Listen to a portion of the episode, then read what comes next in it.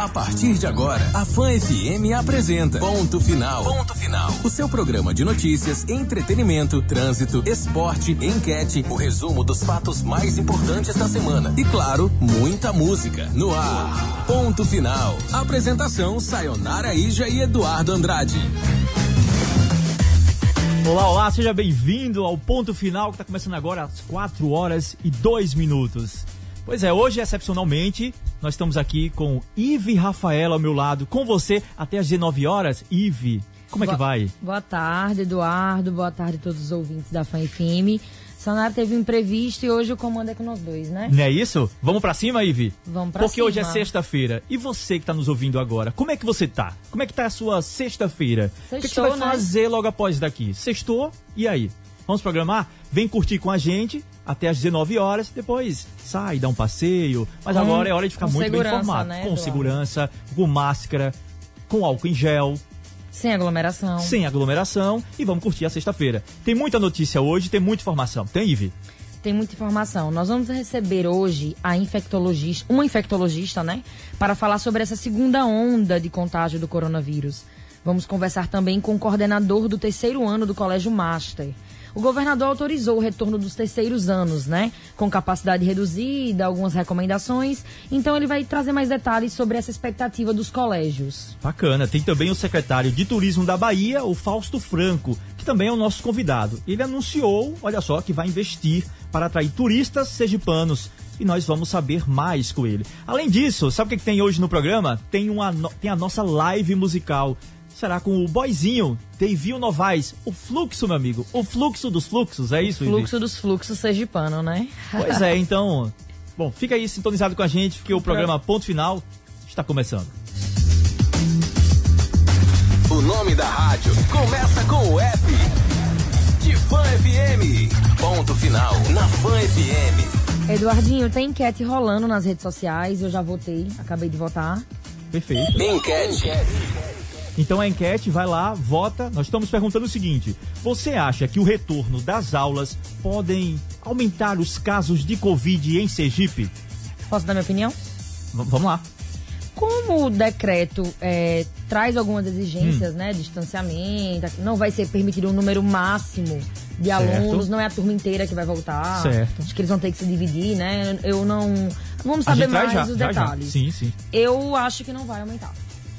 Acha que não? Não, acho que não. Acho que a gente então estabilizou, é isso? Não, acho que outras coisas podem aumentar o número de casos, não o retorno das aulas. Perfeito. Então vamos discutir isso ainda no programa e você também pode fazer como o Ive, participar. Deixe sua opinião nas nossas redes sociais, Instagram ou Twitter, arroba Rede Fã FM. Então vamos comentando ao decorrer do programa. Vai dando a parcial, né? Vamos sim. Bom, vamos fazer o seguinte? Vamos aos nossos patrocinadores, que nós temos oferecimento de Óticas Provision, sua visão em primeiro lugar. Tem um plano integrado de assistência familiar PIAF, juntos com você no momento que mais necessita. Ligue 3214-2322 ou acesse o nosso site planopiafse.com.br e garanta o seu plano a partir de 40 reais. Sebrae, a força do empreendedor brasileiro. E Rede Mais, a Rede Mais Mini Mercado tem tudo o que você precisa, sempre que você tudo que você procura sempre que você precisa. O NIT EAD, faça o vestibular online ou traga sua nota do Enem. E coronavírus, informação é a nossa melhor defesa. Prefeitura de São Cristóvão. Olha, como eu bem disse, dado esse recadinho, nós temos ainda que vai passar pro programa muita informação, muito entretenimento. Mas nós vamos discutir também, agora, nesse momento, vamos começar com entrevista, nós vamos falar sobre turismo. É um setor que ele tem tudo para para desenvolver, para que atrai turistas, gera emprego, gera renda. Então, vamos discutir isso, porque o secretário de Turismo da Bahia anunciou recentemente que vai investir, que pretende investir aqui em Sergipe. De que forma? Campanhas publicitárias, atrair turistas lá para a Bahia. A Bahia, como nós sabemos, são, são irmãos nossos, né? somos irmãos, vizinhos. Dessa mesma forma, Sergipe também pretende atrair o turista baiano para o lado de cá. Então nós vamos discutir isso, que vai ser nosso entrevistado, será o Faustus Franco, daqui a pouquinho vai estar aqui discutindo isso com a gente. Como eu disse, uma das atividades que mais sofreu com a pandemia é o setor do turismo e que gera bastante emprego. Vamos fazer o seguinte. Vamos com destaque, vamos também. Vamos ouvir daqui a pouquinho a live, a partir das 18h30. Então a já pode aquecer antes das nossas, das nossas entrevistas, nossas informações. Vamos um pouquinho ouvir Devinho Novaes. É o fluxo dos fluxos, meu amigo, que tem daqui a pouquinho aqui com a gente uma entrevista. A gente já acertou que nós vamos falar sobre família, carreira, polêmica, pandemia. Então, vem participar com a gente. Vem participar com a gente da nossa live. E a gente vai ouvir um pouquinho agora de Devinho Novaes. Pode ser? Ponto final na Fã FM. Olha, tá aí o aquecimento Viu Novaes daqui a pouquinho, às 18h30 na nossa live. Vem participar com a gente, vem viver essa sexta-feira, meu amigo, aqui com a gente. Mas nós agora vamos de quê? Vamos com muita informação. Que esse é o ponto-chave do nosso ponto final.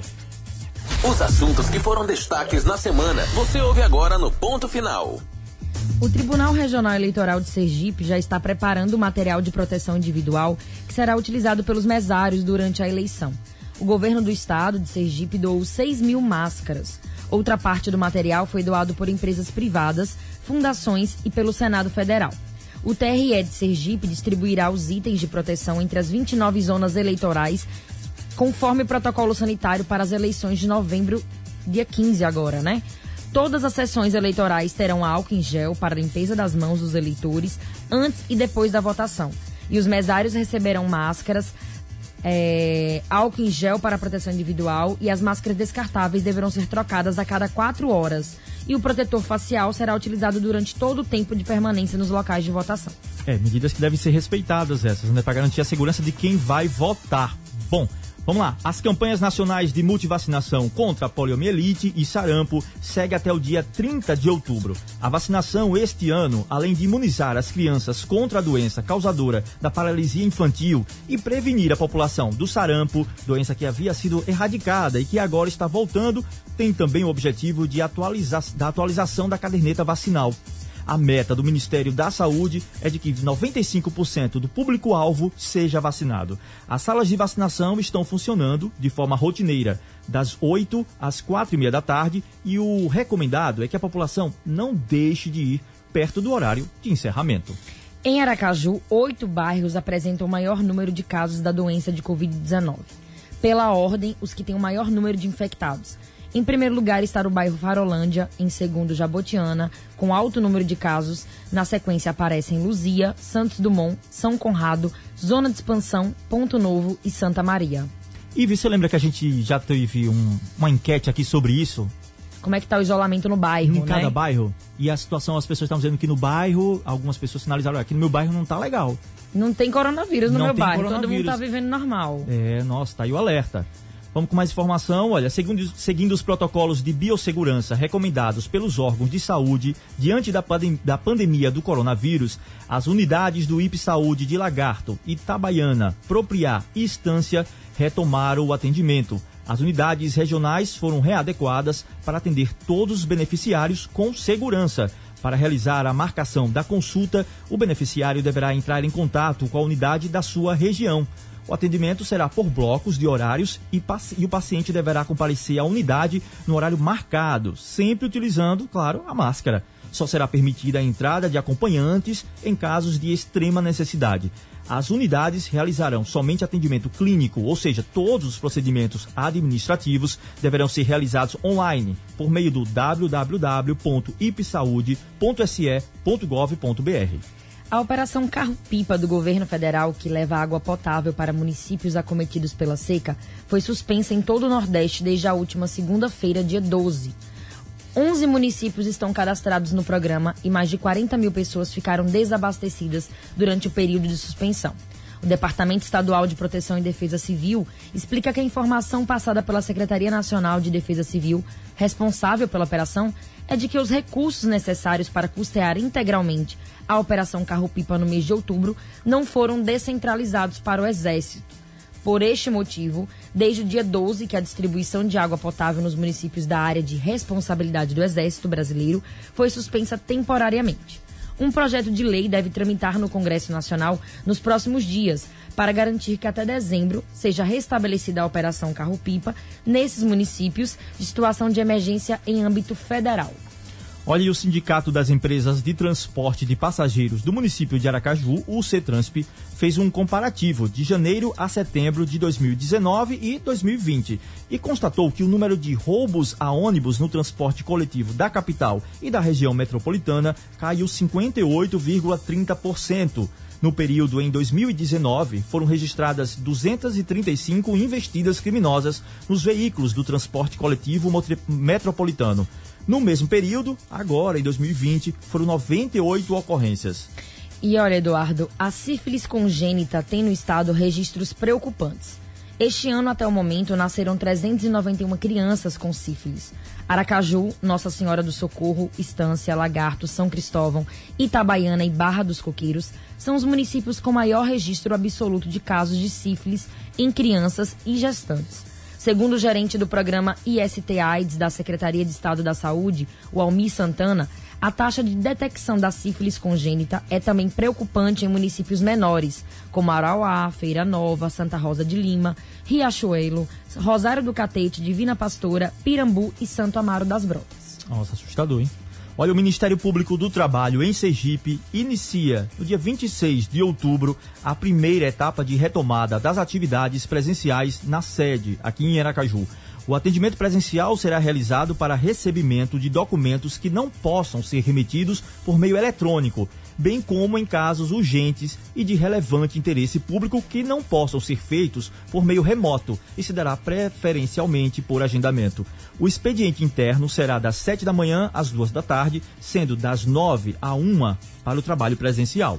E a Secretaria de Estado da Saúde informa que até às 18 horas da próxima segunda-feira, dia 19, estão reabertas as inscrições do credenciamento para o cadastro de médicos clínico geral e clínico emergencista para prestar serviços nos hospitais, nas unidades de pronto atendimento 24 horas, no serviço de atendimento móvel de urgência e no serviço de remoção interhospitalar da rede estadual de saúde durante a pandemia. Os profissionais interessados devem fazer o cadastro através do site da saúde e enviar a documentação e requerimentos solicitados conforme o edital. Os critérios adotados para classificação serão avaliação curricular e experiência. Pois é, tá aí. São as informações nesse primeiro bloco do programa, porque até às 19 horas tem muito mais informação. A gente vai conversando, passando notícias, daqui a pouquinho tem as, temos as entrevistas. Então, voltamos já com mais informações.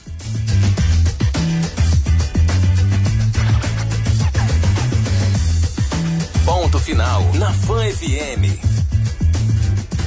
Bom, eu volto com um recadinho para você. Olha, o Sebrae oferta diversos cursos online e gratuitos para que o empreendedor possa desenvolver habilidades em diversos temas e aplicar conhecimentos em busca de soluções criativas para o seu empreendimento.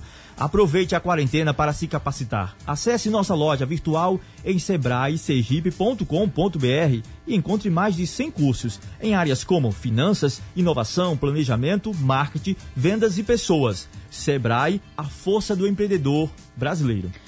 Ô, Eduardo, o programa é ao vivo, né? E vão chegando informações pra Bacana. gente aqui. Eu vou te dar é, a possibilidade de escolher uma música para ir pro intervalo, enquanto isso você vai conversando aí com o Roberto. Mas eu vou ler para é um você. presente, viu isso? Então, toda, toda semana quase, né? É, tá massa. Só que você não foi pego de surpresa agora. E eu vou ler uma nota que a gente acabou de receber aqui, ó. A Associação Docente das Redes Públicas do Estado de Sergipe vem a público repudiar a posição de retorno das aulas então eles emitiram a nota e eles estão contra. Eu vou tentar até falar com o presidente da associação para ver se a gente consegue, já que a gente vai ouvir o, lado da escola particular, Sim. a gente pode tentar ouvir o lado da escola pública. E, em resumo, eles colocam aqui que é, esse retorno coloca em risco a saúde e a vida dos docentes, discentes e familiares. E ele sabe que os protocolos apresentados não vão permitir a segurança plena da comunidade escolar e os familiares dos docentes discentes. Ademais, temos observado que uma segunda onda da Covid na Europa e que fatalmente chegará ao Brasil. Assim sendo, vemos como risco expor docentes ao Covid-19 com o intuito de alcançar o melhor desempenho no Enem. Nesse ato, estamos vivenciando uma realidade totalmente atípica para os docentes. Eles não acreditam, Eduardinho, que é, os alunos vão conseguir ter um êxito no Enem com esse curto período que tem até. Sim. O Enem agora em janeiro, né? É. Então eles não acreditam que esse retorno das aulas de forma precoce, segundo eles, possa, deixar, possa fazer com que os alunos tenham um desempenho positivo no Enem, não. É, eu- as opiniões divergem muito, né, quanto a isso. Nós ouvimos essa opinião, daqui a pouco o nosso espaço aqui é democrático, aqui no ponto final. Daqui a pouco a gente tem outras opiniões. Vamos saber o posicionamento também do governo do estado que autorizou esse retorno. Vamos tentar falar com a secretaria? Sim. Lembrando que as aulas remotas já, haviam, já estavam acontecendo. Então daqui a pouco a gente traz esse debate. Falando nesse debate, sabe o que é, Ive? Esse é o assunto da nossa enquete. Sim. Então você pode aproveitar. Enquete. Olha lá, você pode aproveitar e ir lá e votar. Você acha que o retorno das aulas podem aumentar os casos de Covid em Sergipe? Nós estamos no Twitter, no Instagram, vai lá, vota, participa. Ajuda a gente a fazer esse programa, que daqui a pouco a gente tem essa discussão. Se quiser, manda áudio aqui pra gente também dizendo, manda sua opinião também pelo Instagram. Bom, solta um sinal de fumaça, faz um barulho e a gente vai aqui dar voz e vez a você também. Ive, E a gente vai colocar também, inclusive, os áudios do governador, né? Tratando sobre esse assunto. nossa equipe foi lá, Registrou, gravou alguns traz áudios. E aí a gente vai colocar já já, até pra ouvir o outro lado do governo. Perfeito. Então daqui a pouco a gente volta com mais informação, mais debate e entrevista. Eu agora posso. Pedir a sua música? Posso? Pode. Bom, gente, eu sou declaradamente fã de Ivete Sangalo. Então não podia ser diferente meu pedido. Vamos curtir um pouquinho de Ivete Sangalo? O Farol? Ponto final. Na Fã FM. Enquete. Tá aí uma sexta-feira de alta astral pra você ao som de Ivete Sangalo. Essa sexta vai bombar, vai bombar. Fica aqui com a gente, tem informação, tem entretenimento. Olha, eu falava agora há pouco da nossa enquete, né? Você já foi lá e já voltou na nossa enquete? Bom, você acha que o retorno das aulas pode aumentar os casos de Covid em Sergipe? Bom, a gente perguntou, e sabe o que aconteceu? Agora, durante a gente ouvindo aqui a Ivete Sangalo, é que sou fã pra caramba de Ivete, nossa. Bom, quem mandou um áudio aqui pra gente já, vou- a gente separou aqui o do Tiago, do Tiago do Olaria. Manda aí, Tiago. Boa tarde, meu povo.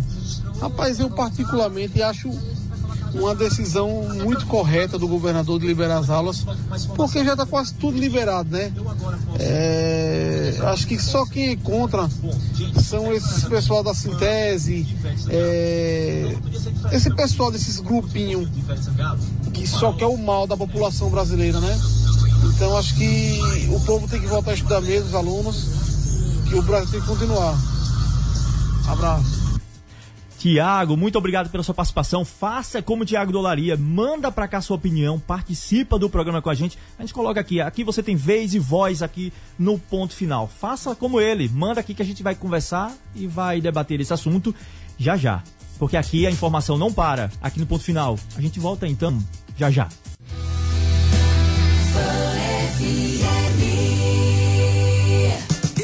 Apresentando Ponto Final. Ponto Final. Com Sayonara Ija e Eduardo Andrade. 4 horas e 32 minutos, o programa Ponto Final está de volta aqui na sua Fã FM. Vai lá nas nossas redes sociais, participa, vota. Nós estamos perguntando: você acha que o retorno das aulas pode aumentar os casos de Covid em Sergipe? Você acha o que, Eduardo? Então, eu, eu também acho que não. Que não vai ser, como você bem disse, não vai ser esse fator.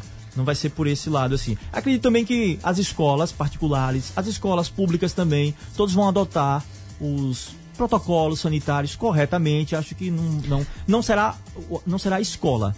Agora sim, se me perguntassem, você acha que deveria voltar agora? Não.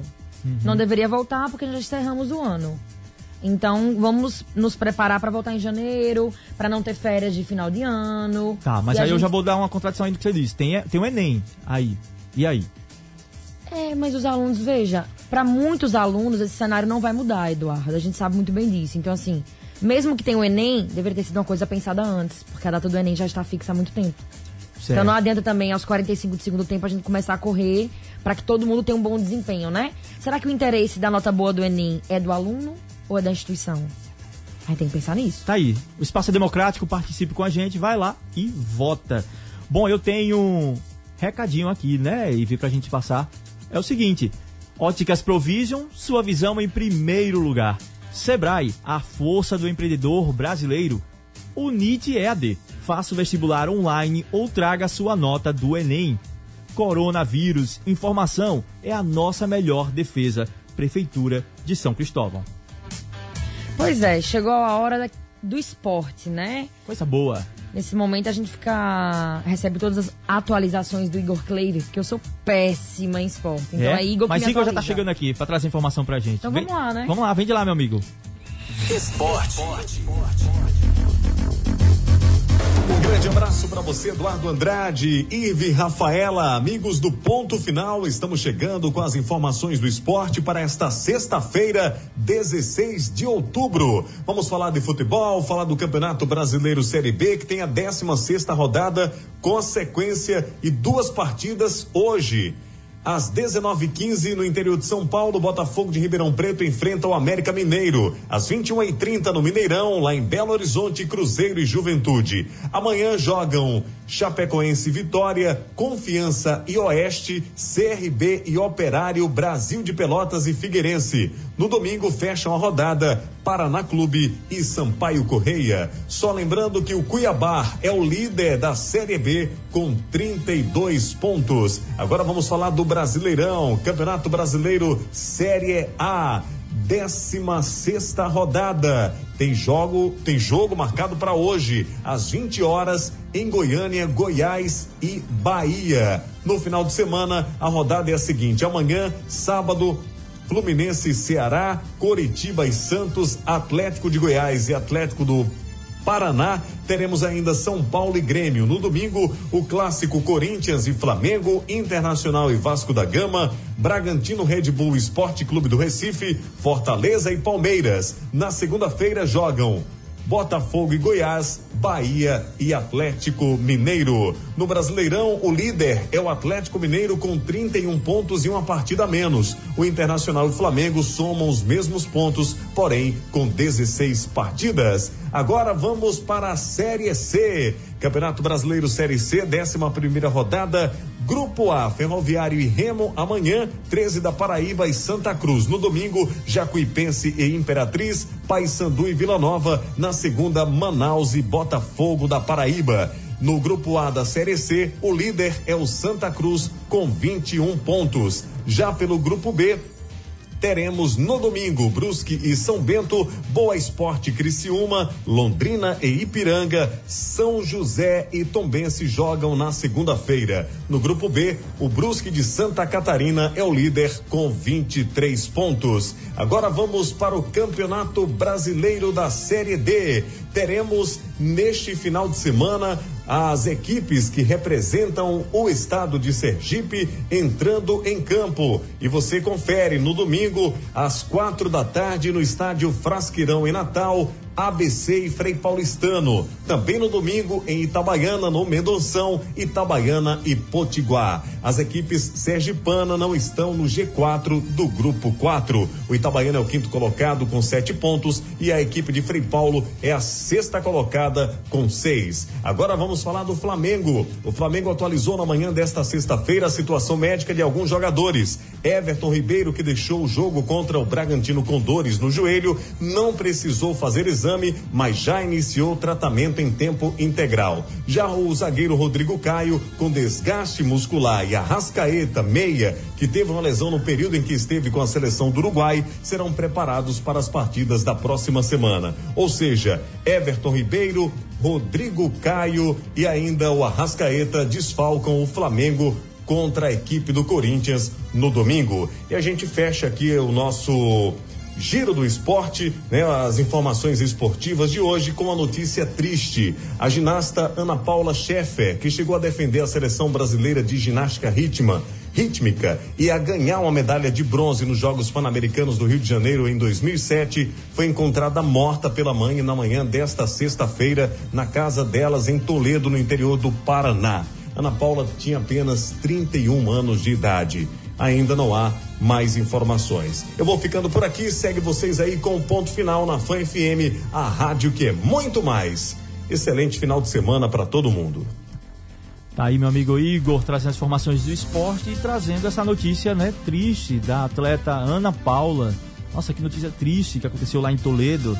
Sentimentos para a família, né? Que, que é, meus triste- pêsames, meus né? pêsames, que tristeza não deve ser. Mas é isso aí. Bom, vamos fazer o seguinte, vamos seguir o programa. Nós temos agora informações do trânsito, para você ficar bem informado a partir de agora. Não é isso, minha amiga Ive Rafaela? Ponto final. Com você no trânsito. Pois é, Eduardo. Eu tô no estúdio, mas também tô na rua, né? Tá aqui, Com as tá informações colada. do Tá trânsito. colada. e a Hermes Fontes, tá? A informação vem direto da Hermes Fontes. Ó, É isso mesmo, Roberto. Trânsito, engarrafamento intenso na Avenida Hermes Fontes. Já? Congestionamento. Tem o- as obras ali, né? É, De vez em quando eles mudam o lado da obra, mas eles estão terminando de entregar. certo. E aí, é, já. Se antecipou um pouquinho. Geralmente às 18, né, que começa o fluxo. Mas hoje é é sexta, né? Então vai ver, a galera saiu mais cedo do trabalho, tá se preparando aí pro happy hour. Não sei te dizer não, mas o engarrafamento tá intenso na Hermes Fontes. E o trânsito está parado na Avenida Gonçalo Hollenberg Leite. E também o trânsito está parado na Rua Acre. O trânsito está movimentado aqui no mapa, viu? Então, quem tiver saindo do trabalho, quem tiver indo trabalhar, tem que ter um pouquinho de paciência, não buzinar. Trânsito parado na Avenida Beira-Mar também. É, a a vai cidade tá ficando tensa, né? Logo cedo. Então, as Sabe pessoas o que que é percebido isso às também? sextas, né? Sabe o que é também? Desde que começaram é, as eleições, né? Uhum. Os candidatos, tá tendo muita carreata, tá tendo muita passeata, né? Talvez traga um certo tumulto do trânsito, um momento É. de tensão ali no trânsito. E Mas aí- certamente é passageiro, né? É, e na verdade, assim, o mapa, ele não, não identifica como... é, não necessariamente carros parados, né? Certo. Quando o fluxo aumenta, ele já aponta um engarrafamento. Então, assim, tá mais do que o normal. Pode ser um pouco disso também. É, isso aí. Ive, você já está com o seu carro?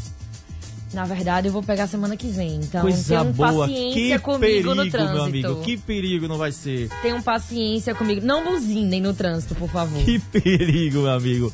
Vamos pra Eu lá. volto já já, viu? Bacana, Ive. Olha, vamos fazer o seguinte. Vamos continuar com o programa aqui. Já teve informação, então vamos mais com entretenimento. Vamos ouvir um pouquinho de música. A gente separou aqui, sabe quem? Skank. Gente, essa é demais. Vamos ouvir então nessa sexta-feira. Skank, Garota Nacional. Ô, Eduardo, eu quero só fazer uma observação, né? Hã? Além de gostar muito do Skank. Skank, maravilhoso. Garota É. Nacional, pô. O Igor veio do esporte agora, né? Sim. Ele sempre brinca comigo em relação ao Cruzeiro, mas o Samuel Rosa é um torcedor apaixonado pelo Cruzeiro, tá? Olha aí. Só queria fazer essa observação. O Igor Cleber deve estar ouvindo a gente na volta Aham. pra casa. Então, assim, eu tenho mais um reforço hoje na rádio, né? O Samuel Rosa e eu. Tá feito. Olha, gente, então vamos seguinte, vamos com uma dica, um recadinho pra você. Vou falar das óticas Provision. Serviço Express, lentes até 4 graus para longe ou para perto, entregues em até uma hora. Aguarde seus óculos em uma ótima sala climatizada, equipada com cadeiras de massagem e tomando aquele delicioso cafezinho expresso. Trabalhamos com as melhores marcas de lentes e armações do mercado, nacionais e importadas. São três lojas para melhor atender. Avenida Gonçalo Prado Hollenberg, número 404, no bairro São José. O telefone lá é o 3512 3196. Na Rua Laranjeiras, número 407, no centro. O telefone é 3211 1820 e na rua Rio Grande do Sul, número 317, no bairro Siqueira Campos. O telefone é 30250794 ou tem o WhatsApp 99841 9750. Pois é, olha, a gente vai agora com mais informação aqui. Vamos debater o assunto que nós estávamos desde o início do programa, que é o assunto da nossa enquete, que são o retorno das aulas. Então vamos lá, olha, o governo do estado decidiu pelo retorno das aulas presenciais de instituições de ensino. Então fica autorizado o retorno para as instituições privadas a partir do dia 3 de novembro e para a rede pública a partir do dia 17 de novembro. Nesse momento estão autorizadas as aulas presenciais das turmas das terceiras séries do ensino médio regular, concluintes da educação profissional tecnológica integrada ao ensino médio, educação de jovens e adultos do ensino médio e cursos livres de pré-vestibulares, além de aulas e atividades práticas de cursos de ensino superior e aulas e atividades práticas de cursos de educação profissional tecnológica. Já a retomada presencial das atividades administrativas, operacionais e de apoio ao trabalho docente poderá acontecer a partir da próxima segunda-feira, 19,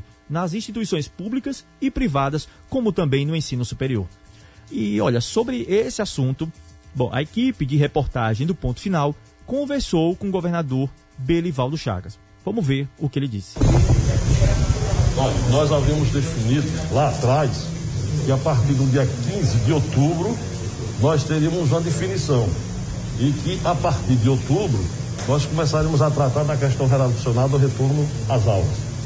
E hoje nós nos reunimos e apresentamos uma proposta onde o comitê decidiu que poderemos ter o retorno às aulas a partir do dia 3 de, de novembro, a rede privada, terceiros anos do ensino médio. E a rede pública, terceiro ano também do ensino médio, a partir do dia 17 de novembro. Por que a diferença entre um e outro? Ora, lógico, nós temos uma quantidade bem maior de alunos na rede pública. Também está autorizado a retornar né, o ensino é, superior, os anos finais, aulas práticas, e também os anos finais dos ensinos técnicos profissionalizantes. Portanto, somente esse público. Ah, aí vem o questionamento. E o restante? Daqui a 15 dias, a gente vai voltar a se reunir também para uma decisão final. Se teremos ainda este ano o retorno de outras séries, primeiro ou segundo ano do ensino, do ensino médio, por exemplo, algum ano do ensino fundamental maior ou menor. Vamos decidir de hoje a 15. E de hoje a 15, repito, a gente vai dizer de uma vez por todas. Teremos ainda retorno às aulas de outras séries ou não? Se não, a gente vai anunciar somente a partir do próximo ano. Estamos acompanhando os números no que diz respeito à, à contagem, no que diz respeito ao óbito, e por conta disso, em que pese parecer que os números estão crescendo, o fato é que nós caímos muito, graças a Deus, e fica em momentos de estabilidade e momentos de pequeno crescimento. Mas a decisão nos leva a praticamente daqui a 30 dias. Se daqui a 15 dias, quando a gente se reunir e ver uma apresentação de números complicados, a gente pode simplesmente retroagir, revogar o que foi decidido e nada se inicia. É bom lembrar que até o dia é, 17 de novembro, quando a gente terá o retorno efetivo dos terceiros anos do ensino médio, a gente tem ainda quatro quintas-feiras. A cada, quinta a cada 15 dias, passando pulando a quinta-feira, a gente tem uma reunião. Então, duas reuniões ainda do, do, do comitê, para que a gente, no dia 29 né, de, outubro, de novembro, aliás, 29 de outubro, não é isso? A gente possa decidir mais sobre alguma coisa, enfim. Mas o fato é que estamos autorizando o retorno às aulas apenas do terceiro ano do ensino médio. Repetindo, a partir do dia 3, rede privada, a partir do dia 17 de novembro, a rede pública. Isso já está decidido, vai ser uma, um, um, decreto, uma resolução? Tá aí. Resolução. Bom, como a gente viu, tá aí a fala do governador Belivaldo Chagas. Essa entrevista foi concedida à nossa equipe logo após a reunião do comitê realizada ontem. E, Eduardo, o ponto final também foi ouvir a presidente do Sintese, a professora Ivonete Cruz. Vamos ver o que ela disse sobre o retorno das aulas presenciais. Foram apresentadas, qual o posicionamento do Sintese? Então, mais uma reunião para discutir essa questão do retorno das aulas. Acho importante que esse debate esteja acontecendo, prioritariamente do que trata das escolas públicas. A proposta apresentada é de que haja a possibilidade a partir do atendimento de algumas diretrizes no campo da questão sanitária, da questão de infraestrutura, da questão de pessoal, a possibilidade de que no dia 17 de novembro possam retornar das escolas públicas os terceiros anos do ensino médio, os estudantes da EduEja, que é a Educação Jovens e Adultos do ensino médio, e a educação profissionalizante qual é a nossa discussão? O Sintese encaminhou para cá um documento que foi resultado de uma assembleia de que a posição é de que todas as condições estruturais, sanitárias e pessoal sejam feitas e que o retorno só aconteça em 2021. Então a deliberação que nós temos de assembleia é que os meses de outubro, novembro e dezembro sejam para adequar as condições das escolas para o retorno a, a partir de janeiro de 2021. O governo apresenta aqui uma proposta da possibilidade, garantida todas essas condições, é, do terceiro ano do ensino médio, do atuejo do ensino médio e da educação profissionalizante 17 de novembro. Nossa posição é, primeiro, vamos passar essa situação para a categoria principalmente para os professores e professoras que trabalham com o ensino médio e para nós qualquer discussão da possibilidade de retorno dia 17 passa pelas garantias sanitárias, de infraestrutura, de pessoal e tudo que a gente colocou no protocolo que foi entregue na outra reunião e que foi apresentado hoje, que são indispensáveis para o retorno às aulas.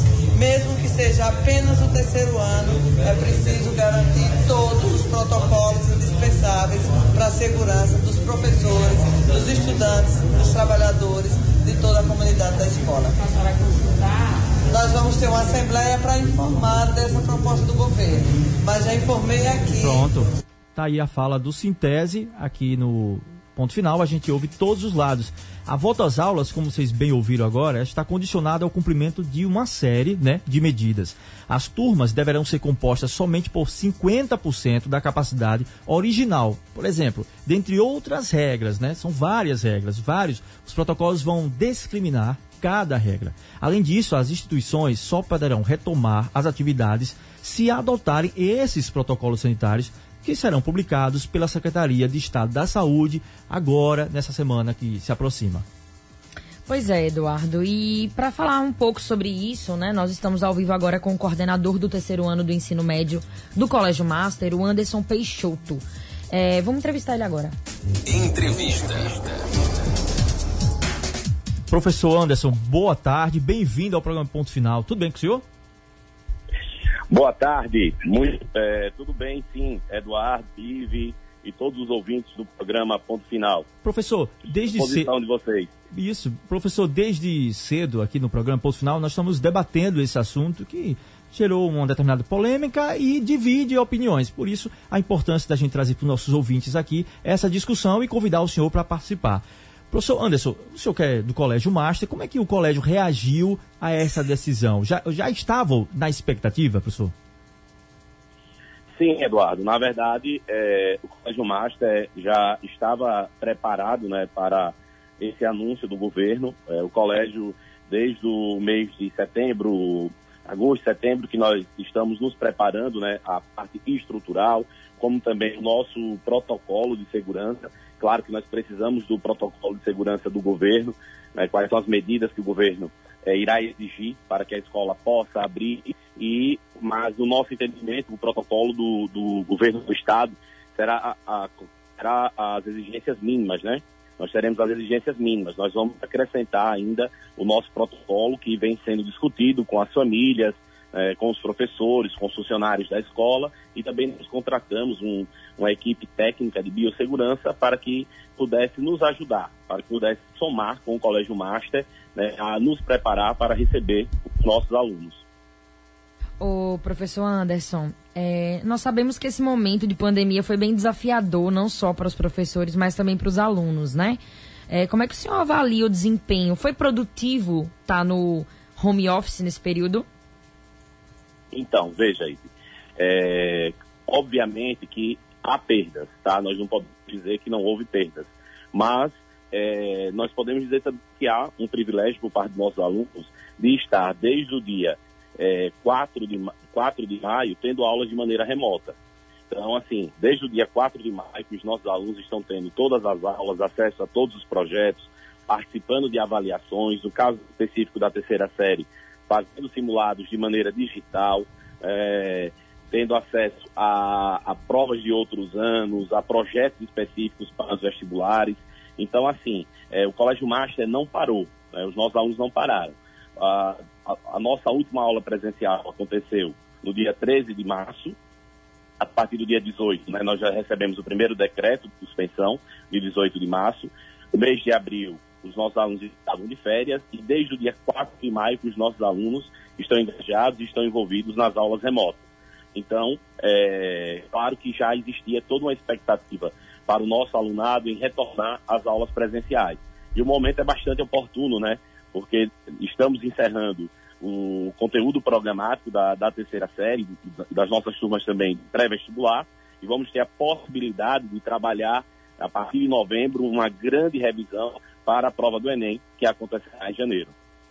Professor Anderson, tava, a gente estava falando agora há pouco sobre esses, esses protocolos, o senhor bem mencionou sobre ele. Professor, os, o, a Secretaria de Saúde vai emitir, vai publicar esses protocolos sanitários através de uma portaria. Isso deve acontecer na próxima semana, segundo o governo do estado. E, como diz o governo, é, escolas particulares, escolas públicas, todos devem seguir esses protocolos. O Colégio Master, a gente traz esse recorte aqui de escola pública, o Colégio Master, como já ouviu aqui o Sintese, enfim. É, o Colégio Master, ele já vem se reunindo, já vem acontecendo reuniões e definindo protocolos específicos de vocês, da unidade de ensino? Já tem, já, já, já vinham fazendo essas reuniões, esses estudos? Com certeza. Como eu citei anteriormente, desde o mês de agosto que nós estamos nos reunindo, discutindo né, protocolos de segurança, avaliando tudo aquilo que deu certo ao longo, né, ao redor do mundo. Então, é, pegando exemplos de Portugal, é, Alemanha, na França, como esses países daram com retorno às aulas. Então, é, criamos uma, uma comissão de pais e alunos é, para que eles pudessem também discutir a partir de um documento que foi apresentado. Né, os pais tiveram participação. Esse documento já foi também estendido é, para que os professores e demais funcionários da escola pudessem avaliar e acrescentar é, as possíveis dúvidas e pontos que não tivessem sido colocados. Então, assim, o Colégio Master está se preparando é, desde julho, agosto, para poder criar o seu próprio protocolo, claro, obedecendo também o protocolo do governo, né, que está por sair, é, como eu citei. É, na nossa, na nossa cabeça, o protocolo do governo vai ser a exigência mínima, mas nós vamos é, é, acrescentar ainda mais né, segurança para os nossos alunos, para os nossos professores e demais funcionários. Como, por exemplo, veja, Eduardo, quando, só para citar, o governo coloca 50% da, é, 50% do, dos alunos em sala. Mas a nossa preocupação não é com esse percentual, mas sim é, quantos a, a, o metro quadrado por aluno. Então, qual é o espaço que eu vou ter que reservar por aluno? Tudo bem? Porque é, se, a, se, a, sala de aula não for uma sala de aula é, com uma grande estrutura, colocar metade talvez não leve à segurança. Então, é, nós vamos avaliar dentro do protocolo do governo se nós vamos colocar 50% ou até mesmo menos de 50% para poder atender à risca, né?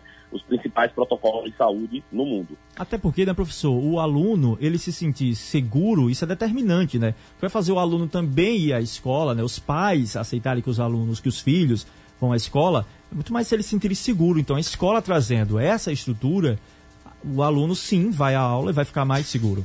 Acho que é, é fundamental essa, esses protocolos serem, serem seguidos, como o senhor bem pontuou agora. Isso mesmo, veja, por exemplo, o que é que acontece? Nós já fizemos também algumas enquetes para saber é, se o pai, com o retorno, né, tem uma ideia do percentual de alunos que se sentiam seguros em retornar à escola. É, falando especificamente da terceira série, hum. o percentual chegou na casa dos 50%. Certo. Pegando exemplos a, é, ao redor do mundo. É, em Portugal, quando houve o retorno das aulas, na, nessa faixa etária, né, alunos com 17, 18 anos, começaram frequentando, as famílias tendo a, a segurança de mandar os filhos para a escola, em torno de 30% a 40%. Com o passar das semanas, quando as famílias perceberam que a escola era realmente um lugar seguro, esse percentual foi aumentando. Então, Sim. cabe ao Colégio Master é, seguir à risca todo o protocolo de, de, de biossegurança para mostrar para a família que o colégio é um lugar seguro e que os filhos podem sim retornar às nossas atividades. Ô, professor Antes, é mais ou menos o que eu ia perguntar, né? O Enem está se aproximando e com o retorno das aulas, né? As aulas sendo permitidas, esse retorno. É, será intensificada essa questão do estudo presencial nos alunos? É, como será essa logística mesmo, assim? Ah, de repente as aulas vão começar a segunda, por exemplo. Como é que vai ser a logística? Vai ser de segunda a sexta? Como é que os alunos, eles serão avisados dessa logística? E a partir de quando? Então, na verdade, é, o governo do estado liberou né, para, para as aulas presenciais a partir de 3 de novembro. Então, nós temos aí né, duas, pelo menos duas semanas para é, finalizar todo o processo de organização para o retorno às aulas. A nossa ideia, né, vamos supor que a gente retorne com 50% do público. É, os, no, os outros 50%, eles vão ter acesso às mesmas aulas que estão acontecendo no colégio. A escola preparou toda uma estrutura para que essas aulas aconteçam, é, sejam transmitidas para o aluno que está em casa. Até mesmo porque, é, mesmo que o aluno não seja um aluno de risco, mas pode ter alguém na família de risco e a família não se sinta segura para isso. Então, o Colégio Master está preparado para transmitir todas as suas aulas. É, nós temos uma média de, de sete aulas é, por dia.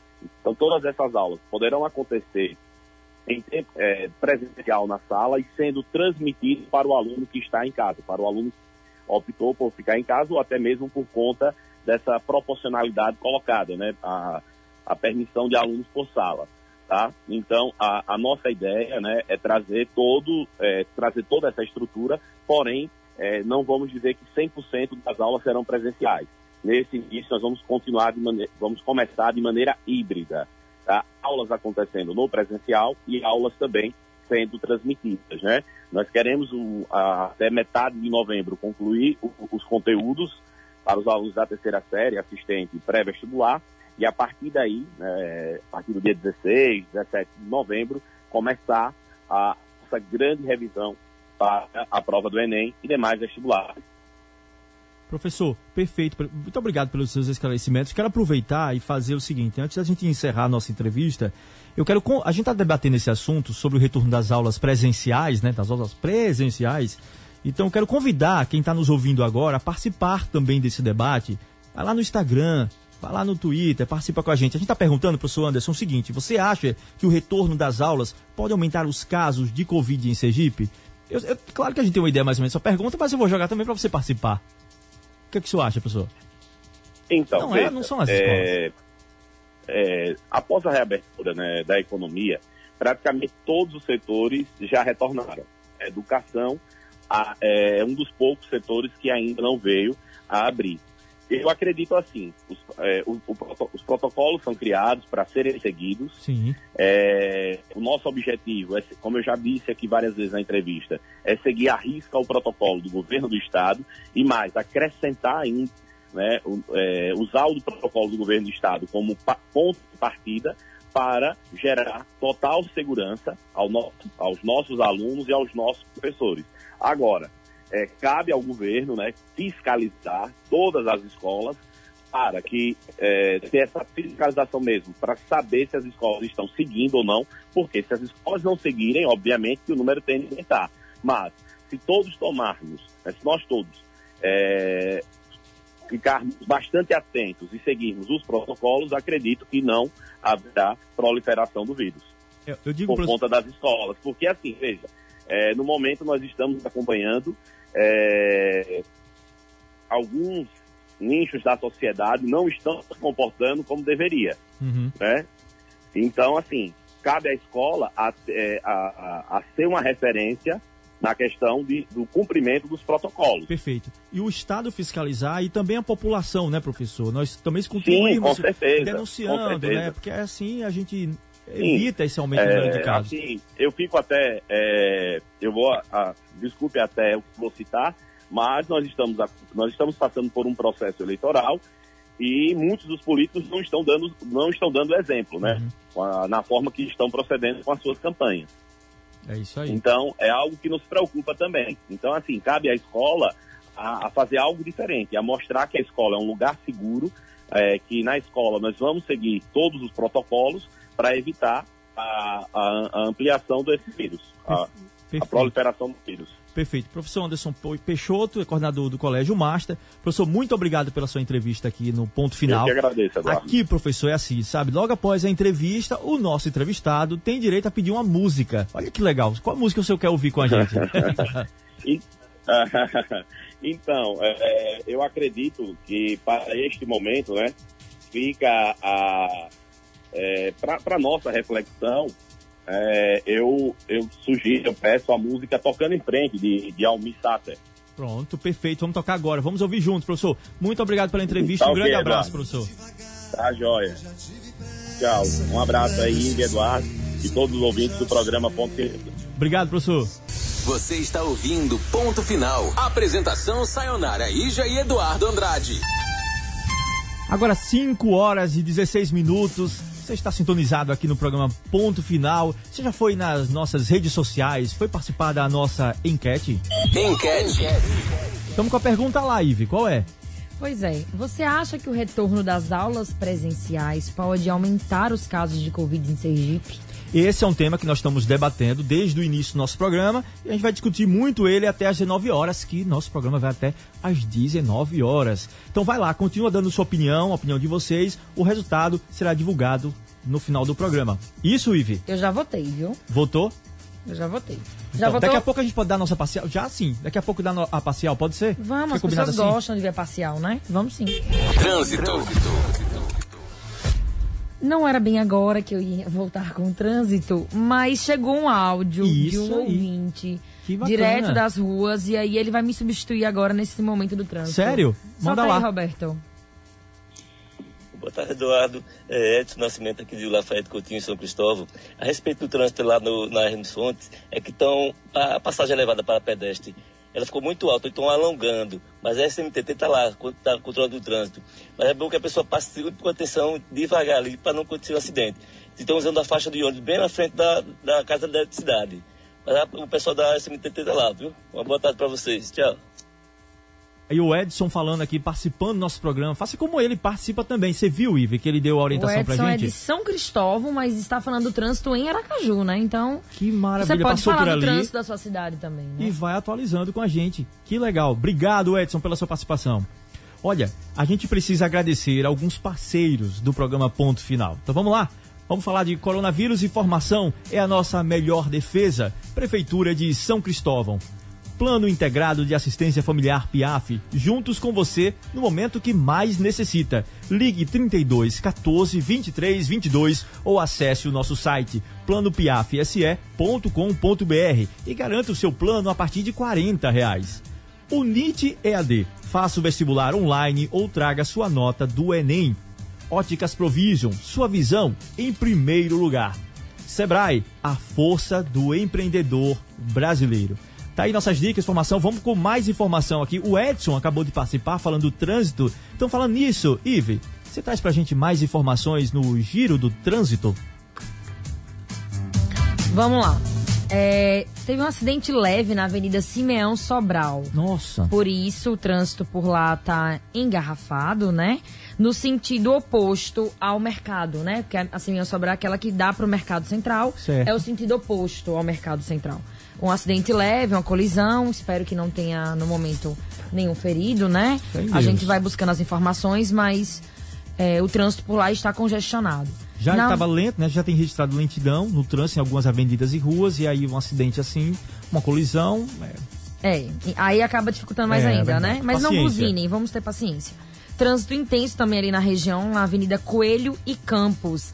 É, sentido oposto também aos mercados, né? A Praça dos Mercados. Aliás, o trânsito está intenso nos dois sentidos, né? O sentido que vai para a Praça dos Mercados, sentido oposto. Então, quem estiver passando por aquela região do centro, então tenha paciência, porque já tem dois pontos com congestionamento. Sentido Bugio, Roberto Pereira. tá Roberto alertando. Sentido Bugio, como é que tá? Sentido Bugio? E Santa Isabel, Roberto? Arrasou, arrasou. Muito bem. E É, aí? trânsito intenso também na rua Professor Florentino Menezes, tá bom? Trânsito intenso também na rua José do Prado Franco, né? E trânsito intenso também na Avenida Rio Branco, que é aquela avenida que corresponde que dá a extensão para a Avenida Beira Mar, né? É aquela Certo. avenida inteira. Aí ela tem os trechos, a Avenida Rio Branco, a Avenida Beira Mar, a Avenida David do Prado. Então é isso. Você viu que a cidade tá com o trânsito todo intenso na Zona Norte, É, né? e começou, como eu falei agora há pouco, começou mais cedo, né? Porque desde, acho que 20 para para 5 já estava assim, a gente tá agora 5 e 20 e o trânsito ainda tá lento, né? E na rua Itabaiana o trânsito está hum. parado. Vamos fazer o seguinte, no meu próximo retorno do trânsito, eu vou falar Certo. da Zona Sul, que eu já falei da Zona Norte, vou dar uma parcial da Zona Sul. Perfeito. Então vou dar um recadinho aqui, combinado? Vamos nessa. Olha, iremos falar sobre um assunto delicado e provavelmente você nem queira pensar sobre isso.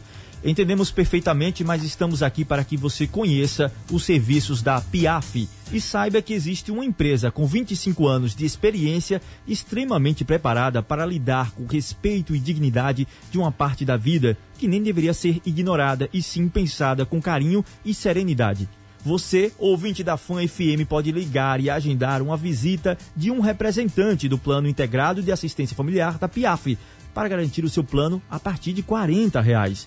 Ligue 32 14 23 22 ou acesse o nosso site planopiafse.com.br. A Piaf tem uma linha completa de planos funerários com a maior estrutura do estado. É o único que dá direito a quatro cemitérios particulares e crematório tem atendimento 24 horas, translado nacional e internacional, 10 salas climatizadas, 3 praças, sala de descanso, ossuário evangélico e católico, columbário e para você que ama verdadeiramente os seus animais, o Pet Piaf. Além de contar com os melhores especialistas em tanatopraxia, que são os talentos dos talentosos profissionais responsáveis pela conservação e cuidados com aqueles que recém nos deixaram. Então você já sabe, né? Plano Integrado de Assistência Familiar PIAF, juntos com você no momento que mais necessita. Ligue 32 14 23 23 22 ou acesse www.planopiafse.com.br e garanta o seu plano a partir de 40 reais. Ô Eduardo, Hã? antes da gente chamar uma música para intervalo, Massa. chegou uma informação aqui agora que a Defesa Civil está emitindo um alerta de maré alta, tá? A... Agora, nesse horário, a maré tá alta. Então, através da Secretaria de Defesa Social da Cidadania, hum. que monitora esses impactos né, provocados pela maré, pela alta da maré, eles informam que entre, que entre hoje e 19 de outubro é, terá a maré alta. Pode acontecer a questão da maré alta. Uma maneira preventiva deles, né, de dar esse anúncio. As localidades que demandam mais atenção são as adjacências da Praça da Imprensa, os arredores do canal da Avenida Nísio Azevedo, no bairro 13 de Julho, na Zona Sul, o conjunto Bugio, com destaque para o loteamento Estrela do Oriente, além de algumas áreas do bairro Jardim, Centenário. A previsão é de que na manhã de amanhã, que é amanhã de manhã, às 5 e 10 da manhã, a maré chegue a 2,4 metros. Já no final da tarde, mais ou menos entre 5 e 28, 17 e 28 de amanhã, ela deve, ela deve atingir 2,2 metros. E no domingo 18, os horários de maior atenção serão às 5h54 da manhã e às 18h10 da tarde. Na segunda, a situação começa a retornar, retomar a normalidade, mas ainda há necessidade de cautela no início da manhã, mais ou menos às 6h39 da manhã, quando espera-se um volume de 2,3 metros. Ai, maré alta, sinal de alerta, tá dado o recado. Valeu, Ive, pela informação que chega assim, na hora, aqui pra gente. Olha, falando nisso, domingo às 8 da noite, nossa live show será com os melhores momentos da live de Xande de Pilares. Olha que legal. E para entrar no clima, vamos ouvir um pouquinho da música aí. Você gosta de Xande? Ah, eu adoro. Você acha que vai ser, vai ser legal? Vai eu vou ser... sintonizar no domingo, né? Pra é. ouvir tudo, e... em casa com a família. É, um domingo é bom, hein? Então é. vamos ouvir um pouquinho de Xande Pilares e o programa Ponto Final volta já já.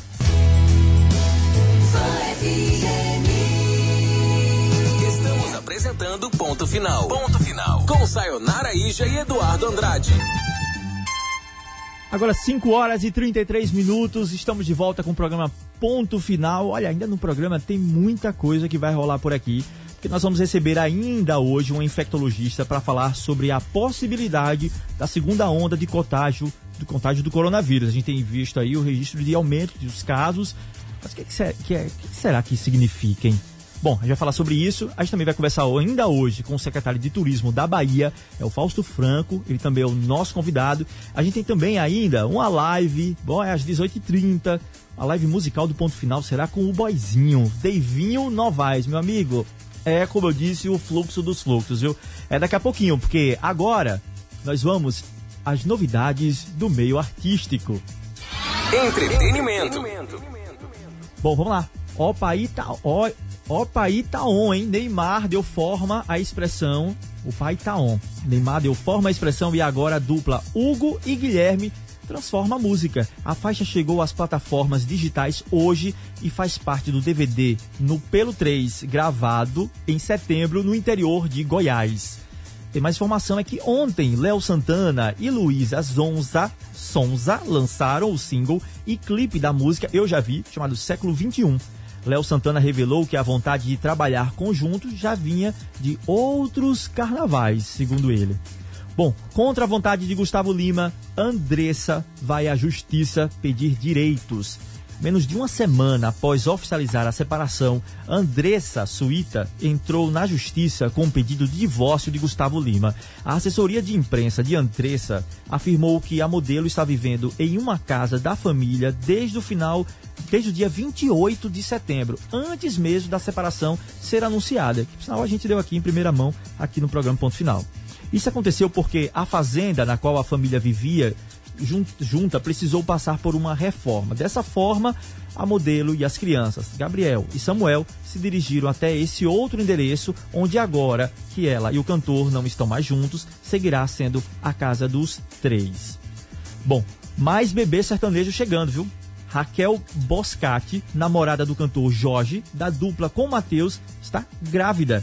Os dois anunciaram o relacionamento em fevereiro deste ano e agora podem celebrar mais um passo importante nessa jornada a dois. De acordo com informações, a gestação ainda é breve, há apenas seis semanas.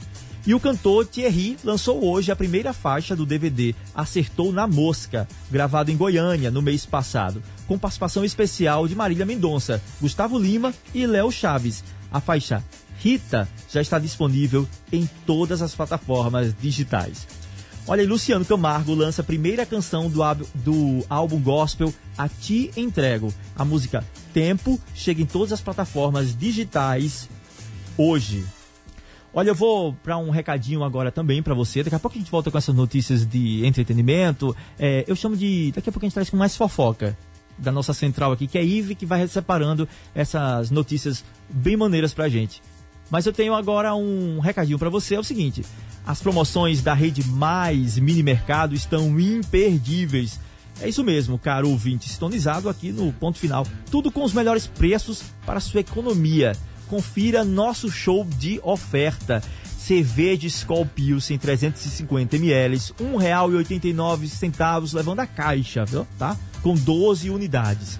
Cerveja Brahma Duplo Malte 600 ml, R$ 5,99. Cerveja Brahma Pilsen 350 ml, apenas R$ 1,79. Whisky Chivas, olha lá, 12 anos, 750 ml, R$ 84,90. Tem o Whisky Jack Daniel, é, ele sai a R$ 109,99. Tá bom ele, hein? E o Gin Gordons London, 750 ml, R$ 62,90. Whisky tem, nós tem vinho Casal Garcia Verde, 750 ml, R$ 58,99. Vodka Absolute, 1 litro, R$ 79,99. Tem camarão também, olha, 500, gram, 500 gramas, R$ 10,99. E licor Dom Luiz Doce de Leite. Isso minha amiga Sanara Ija disse que é maravilhoso, eu ainda não experimentei. R$ 48,99. Gostou? Tem mais. Toda a seção de bebidas destiladas você pode parcelar em até seis vezes fixas nos cartões. Ofertas válidas de 16 a 18 de outubro ou enquanto durarem os estoques. Beba com moderação. Rede Mais Mini Mercado tem tudo que você procura sempre que você precisa, anexo ao posto presidente.